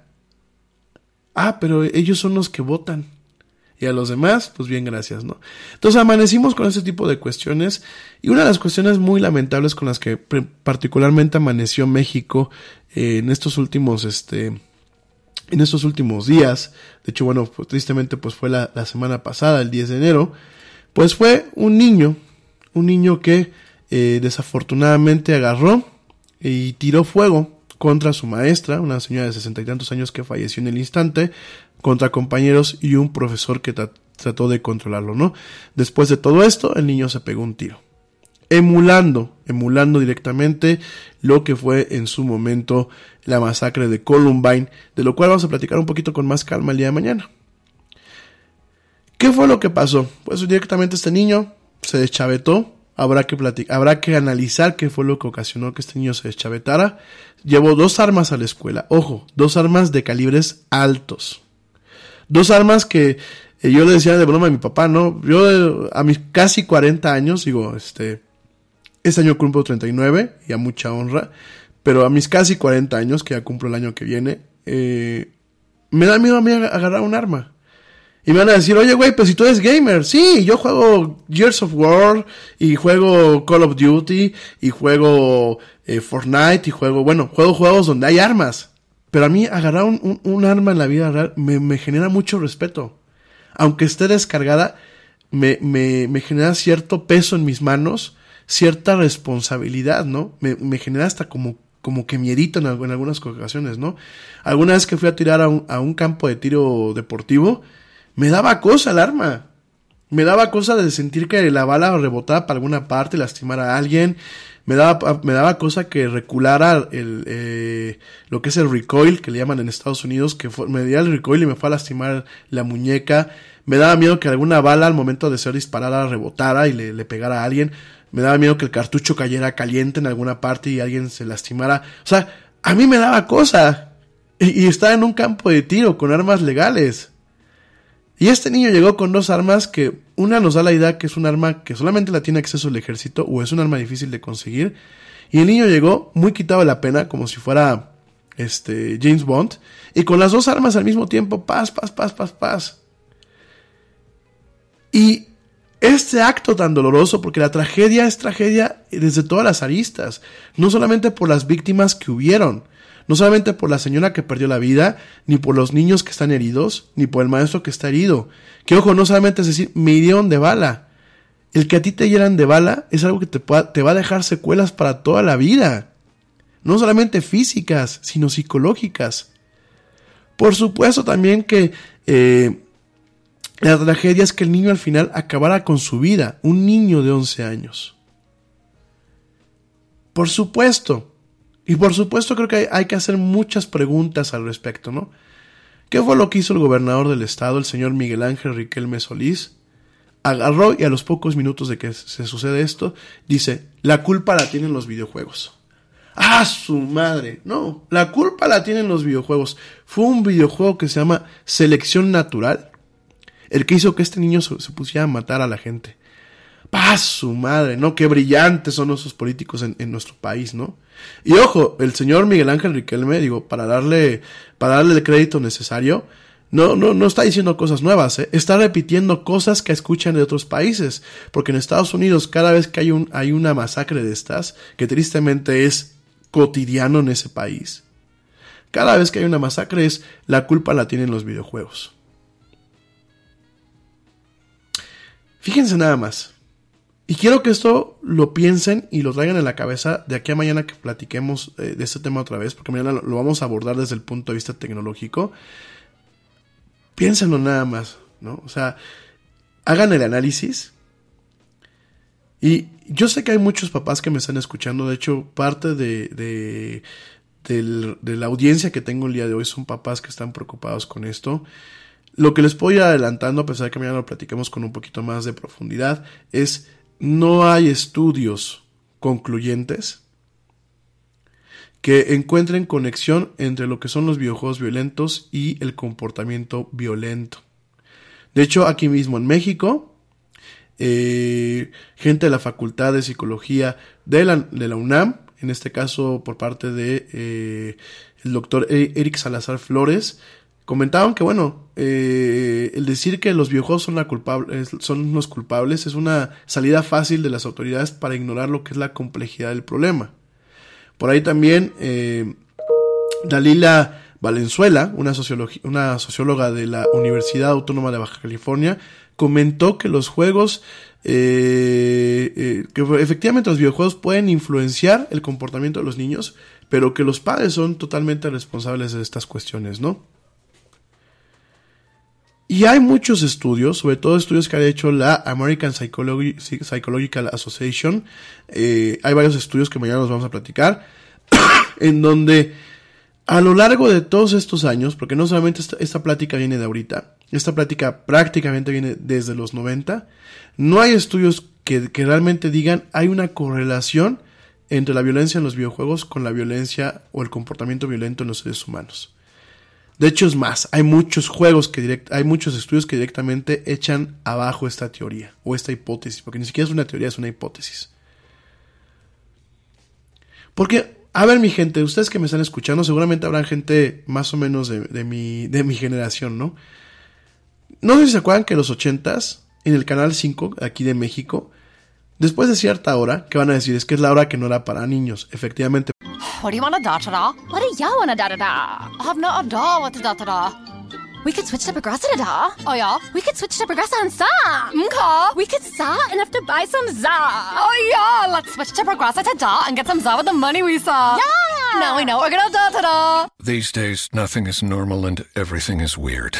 But you could still save big when you switch to Progressive. It might just be the most normal thing you da to da. Quote to da at Progressive.com. Progressive Casualty Insurance Company and affiliates. This podcast is brought to you by ESET, the global leaders in cybersecurity. ESET business solutions range from endpoint and mobile security to encryption, two factor authentication, and advanced threat detection. And they've just introduced their new endpoint security management platform called ESET Protect. The ESET Protect business security bundles take security to a whole new level. For small businesses and MSPs, I recommend ESET Protect Advanced to cover all your security bases. ESET Protect Advanced includes endpoint protection, cloud sandboxing for advanced threat detection and prevention, full disk encryption, file server security, and cloud based console. Right now, you can save 20% with this limited time offer. So you're not only getting best in class cloud managed protection against advanced attacks, you're enjoying a significant discount. Not yet convinced? Don't worry. You can also get a free trial and an interactive demo at business.eset.com slash radio. Get 20% off ESET's new business cybersecurity bundle, ESET Protect Advanced, at business.eset.com slash radio. Pero ¿cuántos nosotros nos quedamos? Pasaban series que a lo mejor ahorita los vemos con ojos inocentes, porque claro, no tienen comparación al tipo de series que vemos hoy en día. Pero series como Hunter, yo me acuerdo esta del policía que era Hunter, no me acuerdo cómo se llama el actor, pero era Hunter. Y lo que primero que veía era una pistola, ¿no? Eh, Magnum, con este Tom Selleck, que me acuerdo que igual, lo primero que veía era el disparo de una pistola. Magnum, PD, ¿no? Private Detective, ¿no? Y claro, eh, eh, a lo mejor no veías, no veías a Tom Selleck matando gente a diestra y siniestra, pero era una serie violenta. Veamos es como eh, Hawaii 5.0. Sí, mi gente, eh, mi gente más joven que a lo mejor ve Hawaii 5.0 en AX, AXN. Antes de eso había una serie que era Hawaii 5.0, que es la versión original, violenta. Había esta serie totalmente ochentera, así con luces de neón y con, y con musiquita de Jan Hammer, totalmente ochentera, que era Miami Vice. Que bueno, tampoco era una serie así que dijeras, wow, ¿no? O sea, había matanzas, había sangre. Eh, 20, 21 Jump Street, que eran estos este, eh, chavos que eran policías. Eh, otra serie, por ejemplo, era Hill Street Blues, que yo me acuerdo que cada vez que em, empezaba la musiquita a mí me daba por llorar. Y no sé por qué, estaba yo muy peque y me daba por llorar, a lo mejor porque era la musiquita como muy dramática, pero que era de policías. A ver, gente, yo creo que, es más, vámonos a, a, a una extrapolación, ¿no? Hoy en la tarde estaba viendo en el canal Beat Me de televisión de paga que estaban pasando Massinger Z. ¿Cuántos de nosotros no crecimos con Massinger Z y los y cuestiones como eh, los Transformers, no? O bueno, vamos a un tema un poco más moderno, los Caballeros del Zodiaco, donde había sangre por todas partes. Pues obviamente ni tú ni yo nos sentimos este aquí Caballero del Zodiaco y estamos aquí tratando de flagelar a medio mundo, ¿no? O sea, no porque nosotros fuimos expuestos a la violencia, que la violencia ya no solamente está ahí, mi gente. La violencia la, vivimos desde que prendemos la televisión en la mañana y estamos con el bombardeo de notas que son violentas. La violencia la vemos hasta en las telenovelas, la, vemos en, las películas. La violencia es algo que es parte del ser humano. El ser humano es, es violento por naturaleza. Ojo, no eso significa que nos da carta blanca para salir y hacer un destrozo y matar a medio mundo. Pero vamos a ser francos. Creo que mucha gente nos tocó ver cosas que a lo mejor hoy en día hasta nos asustamos, porque a lo mejor no son políticamente correctas, y no estamos chiflados en ese sentido. Aquí el tema no es la exposición a los impulsos violentos. Aquí el tema es la guía que pueda haber por parte de padres, por parte de maestros, por parte de tíos, por parte de familiares en torno a lo que es el crecer como un ser humano bien. Si, yo, eh, yo me acuerdo, eh, lo platiqué, lo, lo he platicado varias veces, ¿no? Yo me acuerdo que mis papás están, a pesar de que en, algún momento de su vida los dos trabajaban, mis papás siempre están atentos a lo que yo hacía. Tan así que desafortunadamente a mi mamá le tocó ver un capítulo muy desafortunado de Los Simpsons, eh, en donde pues a Homero lo corren de su casa por borracho, de las primeras temporadas. Mi mamá lo vio e hizo lo que cualquier buena madre en su momento hubiese hecho, me prohibió ver Los Simpsons. Ojo, no es la solución. Quizás lo que mi mamá tenía que haber hecho era sentarse conmigo a ver varios capítulos de Los Simpsons y guiarme en aquellos donde directamente hubiera algún tema que no fuera adecuado para mí. Y yo le decía a mi mamá, es que mami, es una sátira, me queda claro que yo no voy a poner borracho, ni le voy a faltar respeto a mi esposa, ni nada por el estilo, porque aparte es algo que yo no vi en mi casa. Pero mi mamá hizo lo que en aquel momento era correcto. Hoy en día yo les recomiendo a los papás, siéntense a ver lo que están viendo sus hijos. Pero de verdad siéntense a verlo, amigos. No nada más se sienten y estén así como, ay, ¿a qué hora se acaba este programa, no? O se pongan con el teléfono en la mano. Siéntense a verlo. Miren, yo sé que hay programas infantiles que dices, me quiero sacar los ojos. Yo lo sé, pero es un periodo. Después los niños empiezan a ver otro tipo de, caricaturas infantiles. Pero ¿cuál es la ventaja? Hay muchas caricaturas que tienen doble mensaje. Y no por, eso les digo que tengan un doble sentido. No, porque tienen chistes que a lo mejor los adultos pueden entender. Los niños no, los adultos sí. Siéntense con ellos, aprendan lo que están viendo, ábranse. Por ahí tengo una, una muy buena amiga que yo le digo, oye, ¿y tú no te sientes con, con este niño a ver esta serie, ay no, a mí no me gusta. Mi hija, no es que te tengan que gustar a ti, si le gusta a tu, a tu hijo, siéntate a verla. Pero genuinamente, amigos, siéntense a ver las cosas, experimentenlas. ¿Por qué? Porque hasta el conocer lo que sus hijos ven, les abren un canal de, de, comunicación. Fíjense, el otro día estaba yo con mis sobrinos, que este, la guarita me invitó a su casa, y estaba yo con mis sobrinos pues obviamente son de las primeras veces que, voy y paso tanto tiempo para allá, ¿no? Entonces los sobrinos me ven así como, ay, este chango, ¿qué onda? Viene vacunado, me va a morder, gruñe si le decimos hola, se va a llevar a mi tía, ¿qué onda, no? Y me veían así con, con cierto recelo, ¿no? Porque aparte, pues son los consentidos de su tía. Entonces, pues sí me veían así como, ¿y este chango de dónde salió, no? ¿De qué parte del Himalayas bajaron a, este Yeti, no? Y está más feo del que sale en, en Monster Sing, ¿no? ¿Y saben cómo puedo empezar a platicar con ellos? Porque me senté y vi que estaban viendo el maravilloso mundo de, de. Y es una caricatura que yo veo. Y van a decir el Yeti viendo caricaturas. Sí, lo veo porque me gustan y lo veo porque es parte de mi chamba. Y cuando les pregunto, oye, ¿y a ti qué personaje te gusta? Digo, a mí, me, a mí me cae muy bien Gumball Watterson, ¿no? Y me cae muy bien, este, pero sobre todo me cae muy bien Darwin, porque Darwin es muy inteligente, ¿no? Y la hermana de los Watterson, Anaís, es muy inteligente. En el momento en que ven que estoy hablando el mismo idioma que ellos, ya los niños me pusieron mejor cara. Ya los niños, este, directamente, bueno, ya mi sobrinita ya me quiere, ya se pregunta por mí. Y, y con eso pudimos platicar que a, mi sobrino le gusta Paw Patrol. Yo no veía Paw Patrol, pues ya me enteré que son unos perritos que son eh, rescatistas y toda la cosa, y me enteré cómo se llama el protagonista y todo el rollo, para que el día que lo vea pueda platicar con él de él, porque son su mundo, mi gente. Y es la forma que ustedes como padres, desde chiquitos, pueden ir generando canales de comunicación. Me dicen, el otro día me hablan y me dicen, amigo, ¿qué es Fortnite? Y yo, ¿qué? Fortnite, suena como fornicar. No, mija, no fornicar es un juego de video. ¿Y qué es? Porque está picado mi hijo con eso de Fortnite. Pues es un juego donde tú te disfrazas y vas en un mundo y es como tipo los juegos del hambre, pero todo virtual. Ay, pero hay armas y hay matanzas. Sí, pero si las matanzas no hay sangre.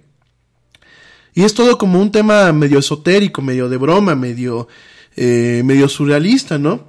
Los niños saben, los niños no son tontos, gente. Los niños son muy inteligentes. Y en vez de estarme preguntando a mí qué es Fortnite, pues siéntate con tu hijo a ver qué es Fortnite. Juega con él, inclusive ábrete una cuenta y juega con él. ¿Qué fue lo que hizo un abuelo en los Estados Unidos? Un señor de casi 70 años. Llegaban los squinkles y decían, abuelita, no me des domingo, prácticamente, no me des mi mesada. Dame mejor una tarjeta de regalo para Fortnite, porque le voy a poner unos lentes a mi personaje, le voy a cambiar la chamara, le voy a cambiar el disfraz. ¿Y saben qué hizo la abuela? Dijo, yo no entiendo lo que me están hablando esos squinkles, me voy a sentar a investigar qué es. Y la señora se abrió una cuenta y ya juega con sus nietos. Y es una forma de supervisar las interacciones que tienen, punto número uno, una forma no invasiva. Y punto número dos, se reforzó la relación con, con los nietos. ¿Por qué? Porque dicen, vamos con mi abuelita que es la que le gusta jugar Fortnite. Y tienen un plano de comunicación. Porque la señora decía, ese plano que nos unía, ese tema en común que nos unía a mis nietos a mí, permitió que conforme fueran creciendo, me platicaran otro tipo de cosas. Fíjense cómo se establece la confianza, gente. Y discúlpenme, muchos de ustedes me dicen, es que no tengo tiempo para, para mis hijos. Oigan, pues eso lo tenían que haber pensado antes de tenerlos. Nadie los obliga a tener niños ni la sociedad, porque si la sociedad puede empezar de, ah, no le funciona a tu marido, o tú no puedes, eso, pues eso es, cosa de ellos. Pero si ustedes no están preparados para tener hijos, no los tengan. Si los van a tener desde que inician el proyecto de vida, porque es un proyecto de vida, no nada más es decir, tengo squinkles y ya. No, es un proyecto de vida. Y es un proyecto de vida, de vida que dura toda la vida, valga la redundancia. Desde que ustedes están pensando tener hijos, contemplen todo ese tipo de cosas y tengan en la cabeza el tema de que realmente van a buscar darle el tiempo adecuado a sus hijos. Miren, mis papás trabajaron, llegaron muchos momentos en mi vida en que mis papás trabajaron los dos. Jamás me desatendieron. Jamás en mi cabeza no, tuve jamás un papá ausente, ni una mamá ausente. Porque mis papás podían llegar cansados del trabajo, podían llegar eh, fastidiados, pero siempre me dedicaron tiempo. Porque cuando uno tiene ganas, encuentra las formas de estar con sus hijos. Si no encuentras tú eso, pregúntate por qué quisiste ser padre en una primera instancia. Y aquellos que están pensando en tener hijos y que yo les platico del maravilloso mundo de Gumball y de Steven Universe y de He-Man y de Gravity Falls y de etc, etc, y no están dispuestos a absorber todo este conocimiento, no están dispuestos a sentarse, a dejar que su niño interior aflore, no están dispuestos a aprender de todo esto que les estoy hablando, no están dispuestos a sentarse a aprender a jugar un Mario Bros. o a, por lo menos a saber cuál es la diferencia entre un Nintendo Switch y un Xbox, porque por ejemplo hay muchos papás que en automático, para todos es el Nintendo, es un Xbox, no, es que te va a castigar el Nintendo, ¿no? Pero es un PlayStation, el Nintendo. Si ustedes no tienen, no, no, no se sienten con las ganas de aprender todo este tipo de cosas, no tengan hijos. No son papás. Porque el papá no es llevarlos al médico, no es pagarles las cosas, no es llevarlos a la escuela. El papá es experimentar muchas cosas que ellos experimentan. Es sumergirse en su mundo y entender de lo que hablan. Es saberse los personajes de Gumball, Perdónenme si suena muy ridículo, pero es, es, una, es una cuestión. saber, saber lo que están viendo sus hijos. ¿Qué es lo que están jugando? Los papás se me asustan mucho cuando me dicen, es que veo que mi hijo está jugando Call of Duty y veo armas. Miren, se preocupan a veces por cosas que son insignificantes, porque una buena guía puede hacer entender al niño que las armas son malas y que el juego es una ficción. ¿Saben a, a mí que me preocupan ese tipo de juegos? Las interacciones en línea. Porque lo de menos es un arma. Yo le explico a mi hijo que un arma es mala, así como mis padres me lo explicaron a mí. Lo demás es no estar atento y que los niños tengan contacto con gente que les pueda faltar el respeto, que los pueda agredir, que los pueda asustar o que inclusive los puede conducir a hacer cosas malas. Y aquí la cosa no es prohibir, gente. Porque yo me acuerdo que cuando mis papás me prohibieron los Simpsons, pues hasta con más ahínco yo dije, pues ¿por qué me los van a prohibir? Pues ¿qué tienen de especial? Acuérdense que las prohibiciones convierten ciertas cosas en objetos del deseo. No prohíban por prohibir, gente. Siéntense con los niños a ver. No le prohíban el Call of Duty. Siéntense a ver y a guiarlos y a explicarles. Por ahí el otro día me decían, es que le prohibí a mi hijo ver Steven Universe. ¿Por qué? Porque en Steven Universe el papá alcanzaba a entender ciertas cosas que hablaban sobre relaciones del mismo sexo. Pero el papá lo veía, los niños no. Y además hay que dejar de satanizar las cosas. No le prohíbas, porque lo, único que hace no es que su niño viera los capítulos escondidas. No prohíban. siéntense a ver las cosas con ellos, pero a verlos conscientemente.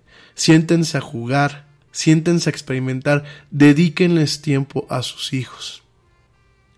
Y la verdad, se los digo en buen plan, no esperen que la chamba la hagan los profesores en la escuela, porque la, la, educación en las escuelas es una, una educación, eh, ¿cómo, les, cómo, le, ¿cómo le llamaremos? Una educación formativa en torno a una cuestión del desarrollo profesional de esa persona y de, y de, de habilidades y conocimientos generales. La educación de casa es una educación profunda, es una, una educación de valores, es una educación para formar a una persona de bien, a un ciudadano de bien. Perdón. No esperen que esa chamba lo hagan los maestros en la escuela. No esperen que esa chamba lo hagan eh, los abuelitos. No esperen que esa chamba lo hagan los tíos. No esperen que esa chamba lo hagan las nanas. No hagan, no esperen que esa chamba lo hagan los primos. Para eso son ustedes padres. Para eso ustedes en su momento decidieron eh, eh, el tener hijos, gente. Entonces, todo esto valórenlo. Y de verdad a la gente que me escuche que se puedan sentir aludida por lo que les estoy comentando, que me digan, ah, pinche Rami, ya me, ya me estás balconeando o ya me dijiste, no, no lo digo por un afán de regañarlos ni por un afán de ser mala vibra. Lo digo principalmente para que ustedes aprovechen a sus hijos, porque aparte yo creo que, que, el aprovechar a un hijo, el, vivir en el mundo de un hijo cuando están chiquitos, eh, hace algo maravilloso, es realmente ver cómo crece tu hijo. Y es realmente eh, eh, vivir lo que ellos viven. Y, y sí, las caricaturas a lo mejor no nos pueden gustar, pero es el mundo de ellos. Y nos dan las bases para poder comunicarnos con ellos. Nos dan las bases para que ¿Por qué, ¿Por qué te llevas bien con tu papá? Ah, porque mi papá sabe por quién es más Z. Fíjense, mis papás sabían quién era más Z, quiénes eran los Transformers, quién era Optimus Prime, quién era Megatron. Y eso, en ocasiones a mí me permitía abrirme con mis papás y platicar, no, es que Optimus Prime, esto, esto y esto. Y ya en confianza, porque así, así es la psicología del ser humano, ay, pues me reprobaron en matemáticas. Bueno, mi papá tenía otros métodos, ¿no? Ya después lo, que, que suba aquí a platicar, mi papá tenía otros métodos para sacarme la sopa, ¿no? Pero de chiquito era una forma en la que, en la que yo me abría con ellos y les platicaba mi mundo. Y mis papás, guiarme, el trabajo se hacía más fácil porque hablaban el mismo idioma que yo. Y así como les platicé con mis sobrinos, ¿no? Pues cómo, cómo, cómo les quité el miedo al Yeti, ¿no? Porque pues llega el Yeti ahí eh, y casi, y no llega diciendo bienvenidos al Himalaya, ¿verdad? Llegó el Yeti y pues aparte abraza a la tía y le da besos a la tía y pues dice, este chavo, ¿qué onda, no? Este chango, ¿de dónde salió? ¿De qué es lógico, no? ¿Cómo, cómo de alguna forma me pude comunicar con ellos? Pues a partir de, de, de, de, de involucrarme en su mundo, de hablar el idioma que ellos hablan y de nada sirve decir, no, no, no juegues Fortnite. Mejor, oye, hijo, te voy a dejar jugar Fortnite y a lo mejor te voy a regalar una tarjeta de regalo para que le metas tus disfraces. Pero platícame un poco de esto, ¿no? O a ver, enséñame. Aunque ustedes no se vuelan ni maestros, ni se sepan eh, la historia de Gumball, ni la historia de Stephen Universe, ni Gravity, ni Gravity Falls, ni Phineas y Ferb, que aparte son caricaturas muy blancas, Phineas y Ferb, Gravity Falls, todo ese tipo de cosas que ya platicaremos el jueves, son caricaturas sumamente blancas, pero que también tienen una parte para adultos. Y la parte para adultos no forzosamente tiene que ver con sexo. Gravity Falls es un tema que, que tiene el tema del New Strange que platicamos al principio del programa, ¿no? Ver Gravity Falls para mí es ver Los Expedientes Secretos X, versión para niños. Ver Gumball me parece que es un tema, eh, sí, muy, muy para, muy, este, ¿cómo se llama? Muy, eh, muy colorido, muy armonioso, porque es, un, es, un, es una caricatura hecha por un, por un publicista. Ya en su momento les platicaré de esto. Eh, ben Boquelet, que bueno, fue el publicista que creó Gumball. Pero es una caricatura muy bonita. Es, es, muy divertida y aparte hay cuestiones, referencias a la cultura popular que los adultos nos reímos con eso. Steven Universe lo hace, la, la, la, produjo y la dirige una mujer, Rebecca Sugar. Y es, es, una, es una, una serie que a los niños les enseña valores, les enseña el tema de los límites en el espacio personal, les enseña que las relaciones son consensuadas, no, las, no solamente las relaciones sexuales, porque ahí no, no, no vemos ningún tema de sexualidad, las relaciones amistosas, Nos enseñan que las familias no siempre es papá y mamá y el, niño, nos enseñan que a veces las familias son más amplias en muchos aspectos. Y nos enseñan cómo la voluntad de un niño y cómo muchas veces la política, la política bien llevada, no la política de los políticos, no la política del gobierno, sino la política de las formas, de privilegiar el, la, la, palabra antes que la violencia, cómo hacen maravillas. Y hay mucha gente que dice, yo no la veo porque no me gusta. No, compadre, no es porque no te gusta. Le gusta a tu hijo, siéntate a verla con ella. Dale una oportunidad. Ábrete al mundo de tus hijos. ¿Para qué? Para que te puedas comunicar de una forma adecuada con ellos. Y en el caso de los videojuegos, que ya me lo vamos a platicar con calma y ya me pasé el tiempo, dos cosas. Los videojuegos no provocan violencia, los videojuegos no son malos, porque de hecho eh, ayudan al tema del de, eh, desarrollo psico, psicomotriz de muchas cuestiones, ayudan a tomar decisiones, ayudan a cuestiones de liderazgo. Y en el caso de lo que el gobernador de Coahuila dijo, que culpa a los videojuegos por el tiroteo de Torreón. Mañana vamos a platicar con, eh, con un poquito más de profundidad. Esto es falso, gente. Este juego de Natural Selection es un juego que ya es muy viejo. Es un juego que no tiene nada que ver con lo que pasó. Realmente lo que este niño en la, en la playera que tenía de Natural, Natural Selection estaba emulando al, ases al, al asesino de Columbine. A Eric Harris. Iba igual Iba vestido igual que Eric Harris. Y esa de Natural Selection, cuando eh, Eric Harris se la puso, no era en el tema del videojuego. Era un tema de un darwinismo mal llevado, en donde decía que la selección natural era matar a todo aquel que fuera pendejo, como en su cabeza lo veía este, este loco. Y así fue. Y lo que hizo ese niño es lo mismo. Pues la salida más fácil de un gobernador que pues obviamente se ve a leguas que es ignorante y que aparte seguramente no piensa profundizar en investigar y en atacar este problema de fondo porque el tema de la violencia pues no solamente es en los videojuegos, sencillamente hay que darnos una vuelta a las narcoseries aquí en México, que de hecho uno de los principales defensores de este gobierno, el señor Epigmenio Ibarra, pues es uno de los principales productores de estas narcoseries en donde ponen, fíjense en Estados Unidos vemos CSI, NCIS, eh, series donde los héroes son los policías. Y aquí vemos series como El Señor de los Cielos, que fue una serie que tiene creo que ya siete temporadas, en donde el héroe es el narco, en donde el que tiene dinero, en donde tiene las muchachas más guapas, el que es más listo que la autoridad, es el narco, gente. Fíjense nada más. La culpa no se trata de culpar gente. No se trata de, encontrar responsables al respecto.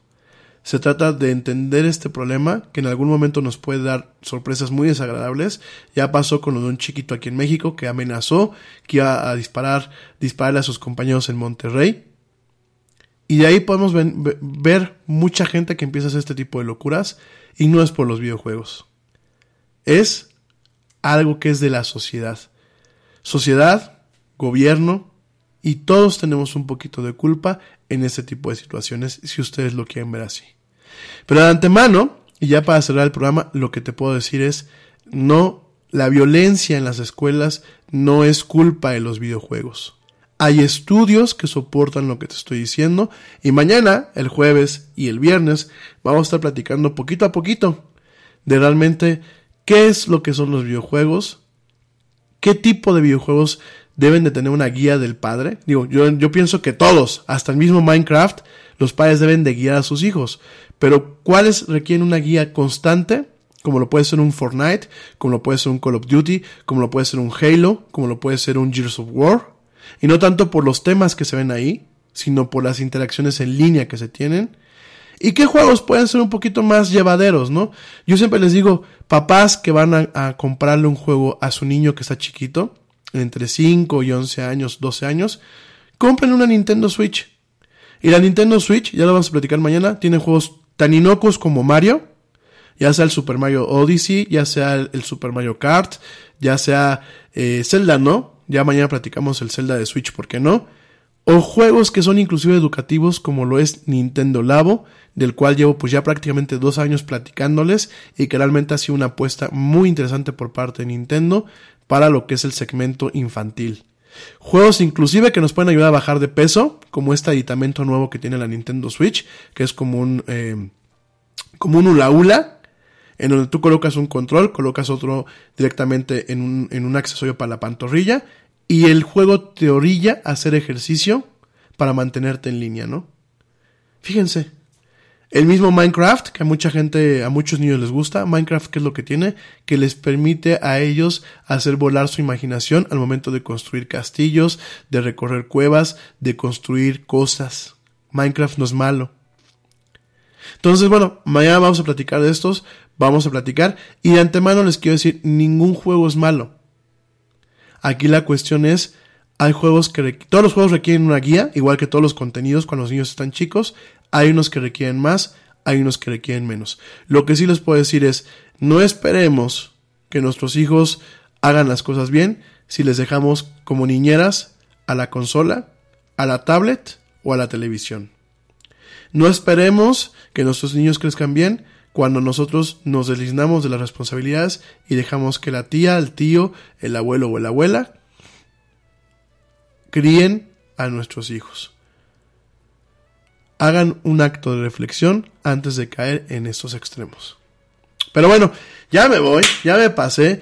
Mi gente, no voy a estar transmitiendo eh, programas largos como, como en su momento, digo, ahorita porque fue el arranque. Todos los programas van a ser de entre una hora y hora y media. Entonces, eh, vamos a mantenerlos así. Ya mañana me sigo con todo lo demás. Mañana vamos a hablar de tecnología, vamos a platicar de diferentes temas y por supuesto vamos a tocar ligeramente el tema de los videojuegos. El jueves vamos a hablar de entretenimiento, vamos a tocar también otra vez ligeramente ese tema.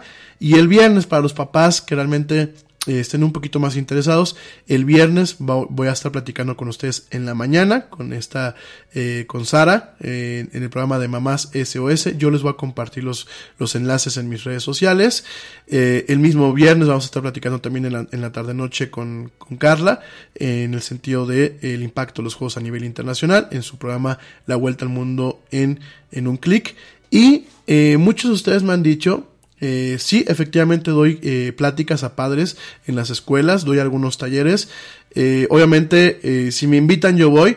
Eh, este año, pues obviamente eh, ese tipo de ponencias tienen un costo, pero pónganse en contacto conmigo, yo con todo gusto los apoyo, no me cierro a, a los presupuestos, obviamente pues tampoco esperen que vayan, que vaya de gratis, porque es un, es un día que yo obviamente tengo que trabajar para preparar lo mejor posible los talleres, para preparar mejor eh, lo posible la información que les voy a dar, y es un día que yo tengo que invertir, que dejo de hacer otro tipo de chamas en las que estoy, pero miren, no me cierro. Junten ustedes los grupos. No me estoy haciendo publicidad, pero hay muchos papás que constantemente me pregunten.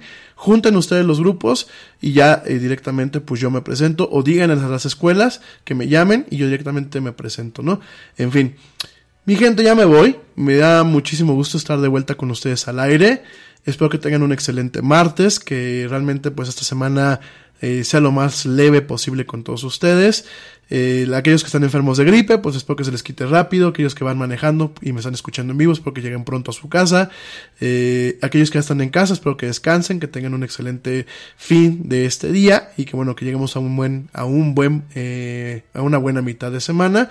Y yo mañana los espero en vivo, en punto de las 7 pm, como el día de hoy, en una emisión más de esto que es la era del Yeti. Mañana vamos a estar platicando de tecnología.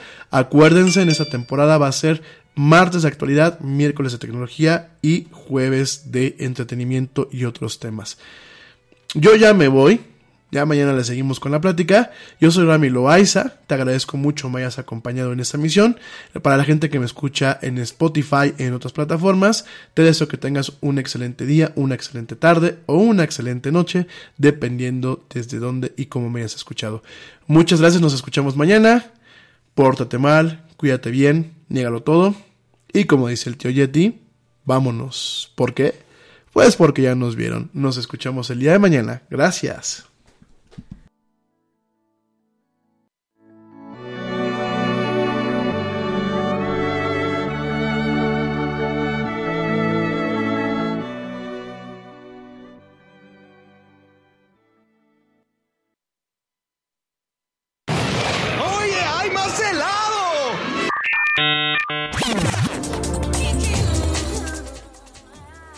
La actualidad no te deje helado. Te esperamos en la siguiente emisión de La era del Yeti.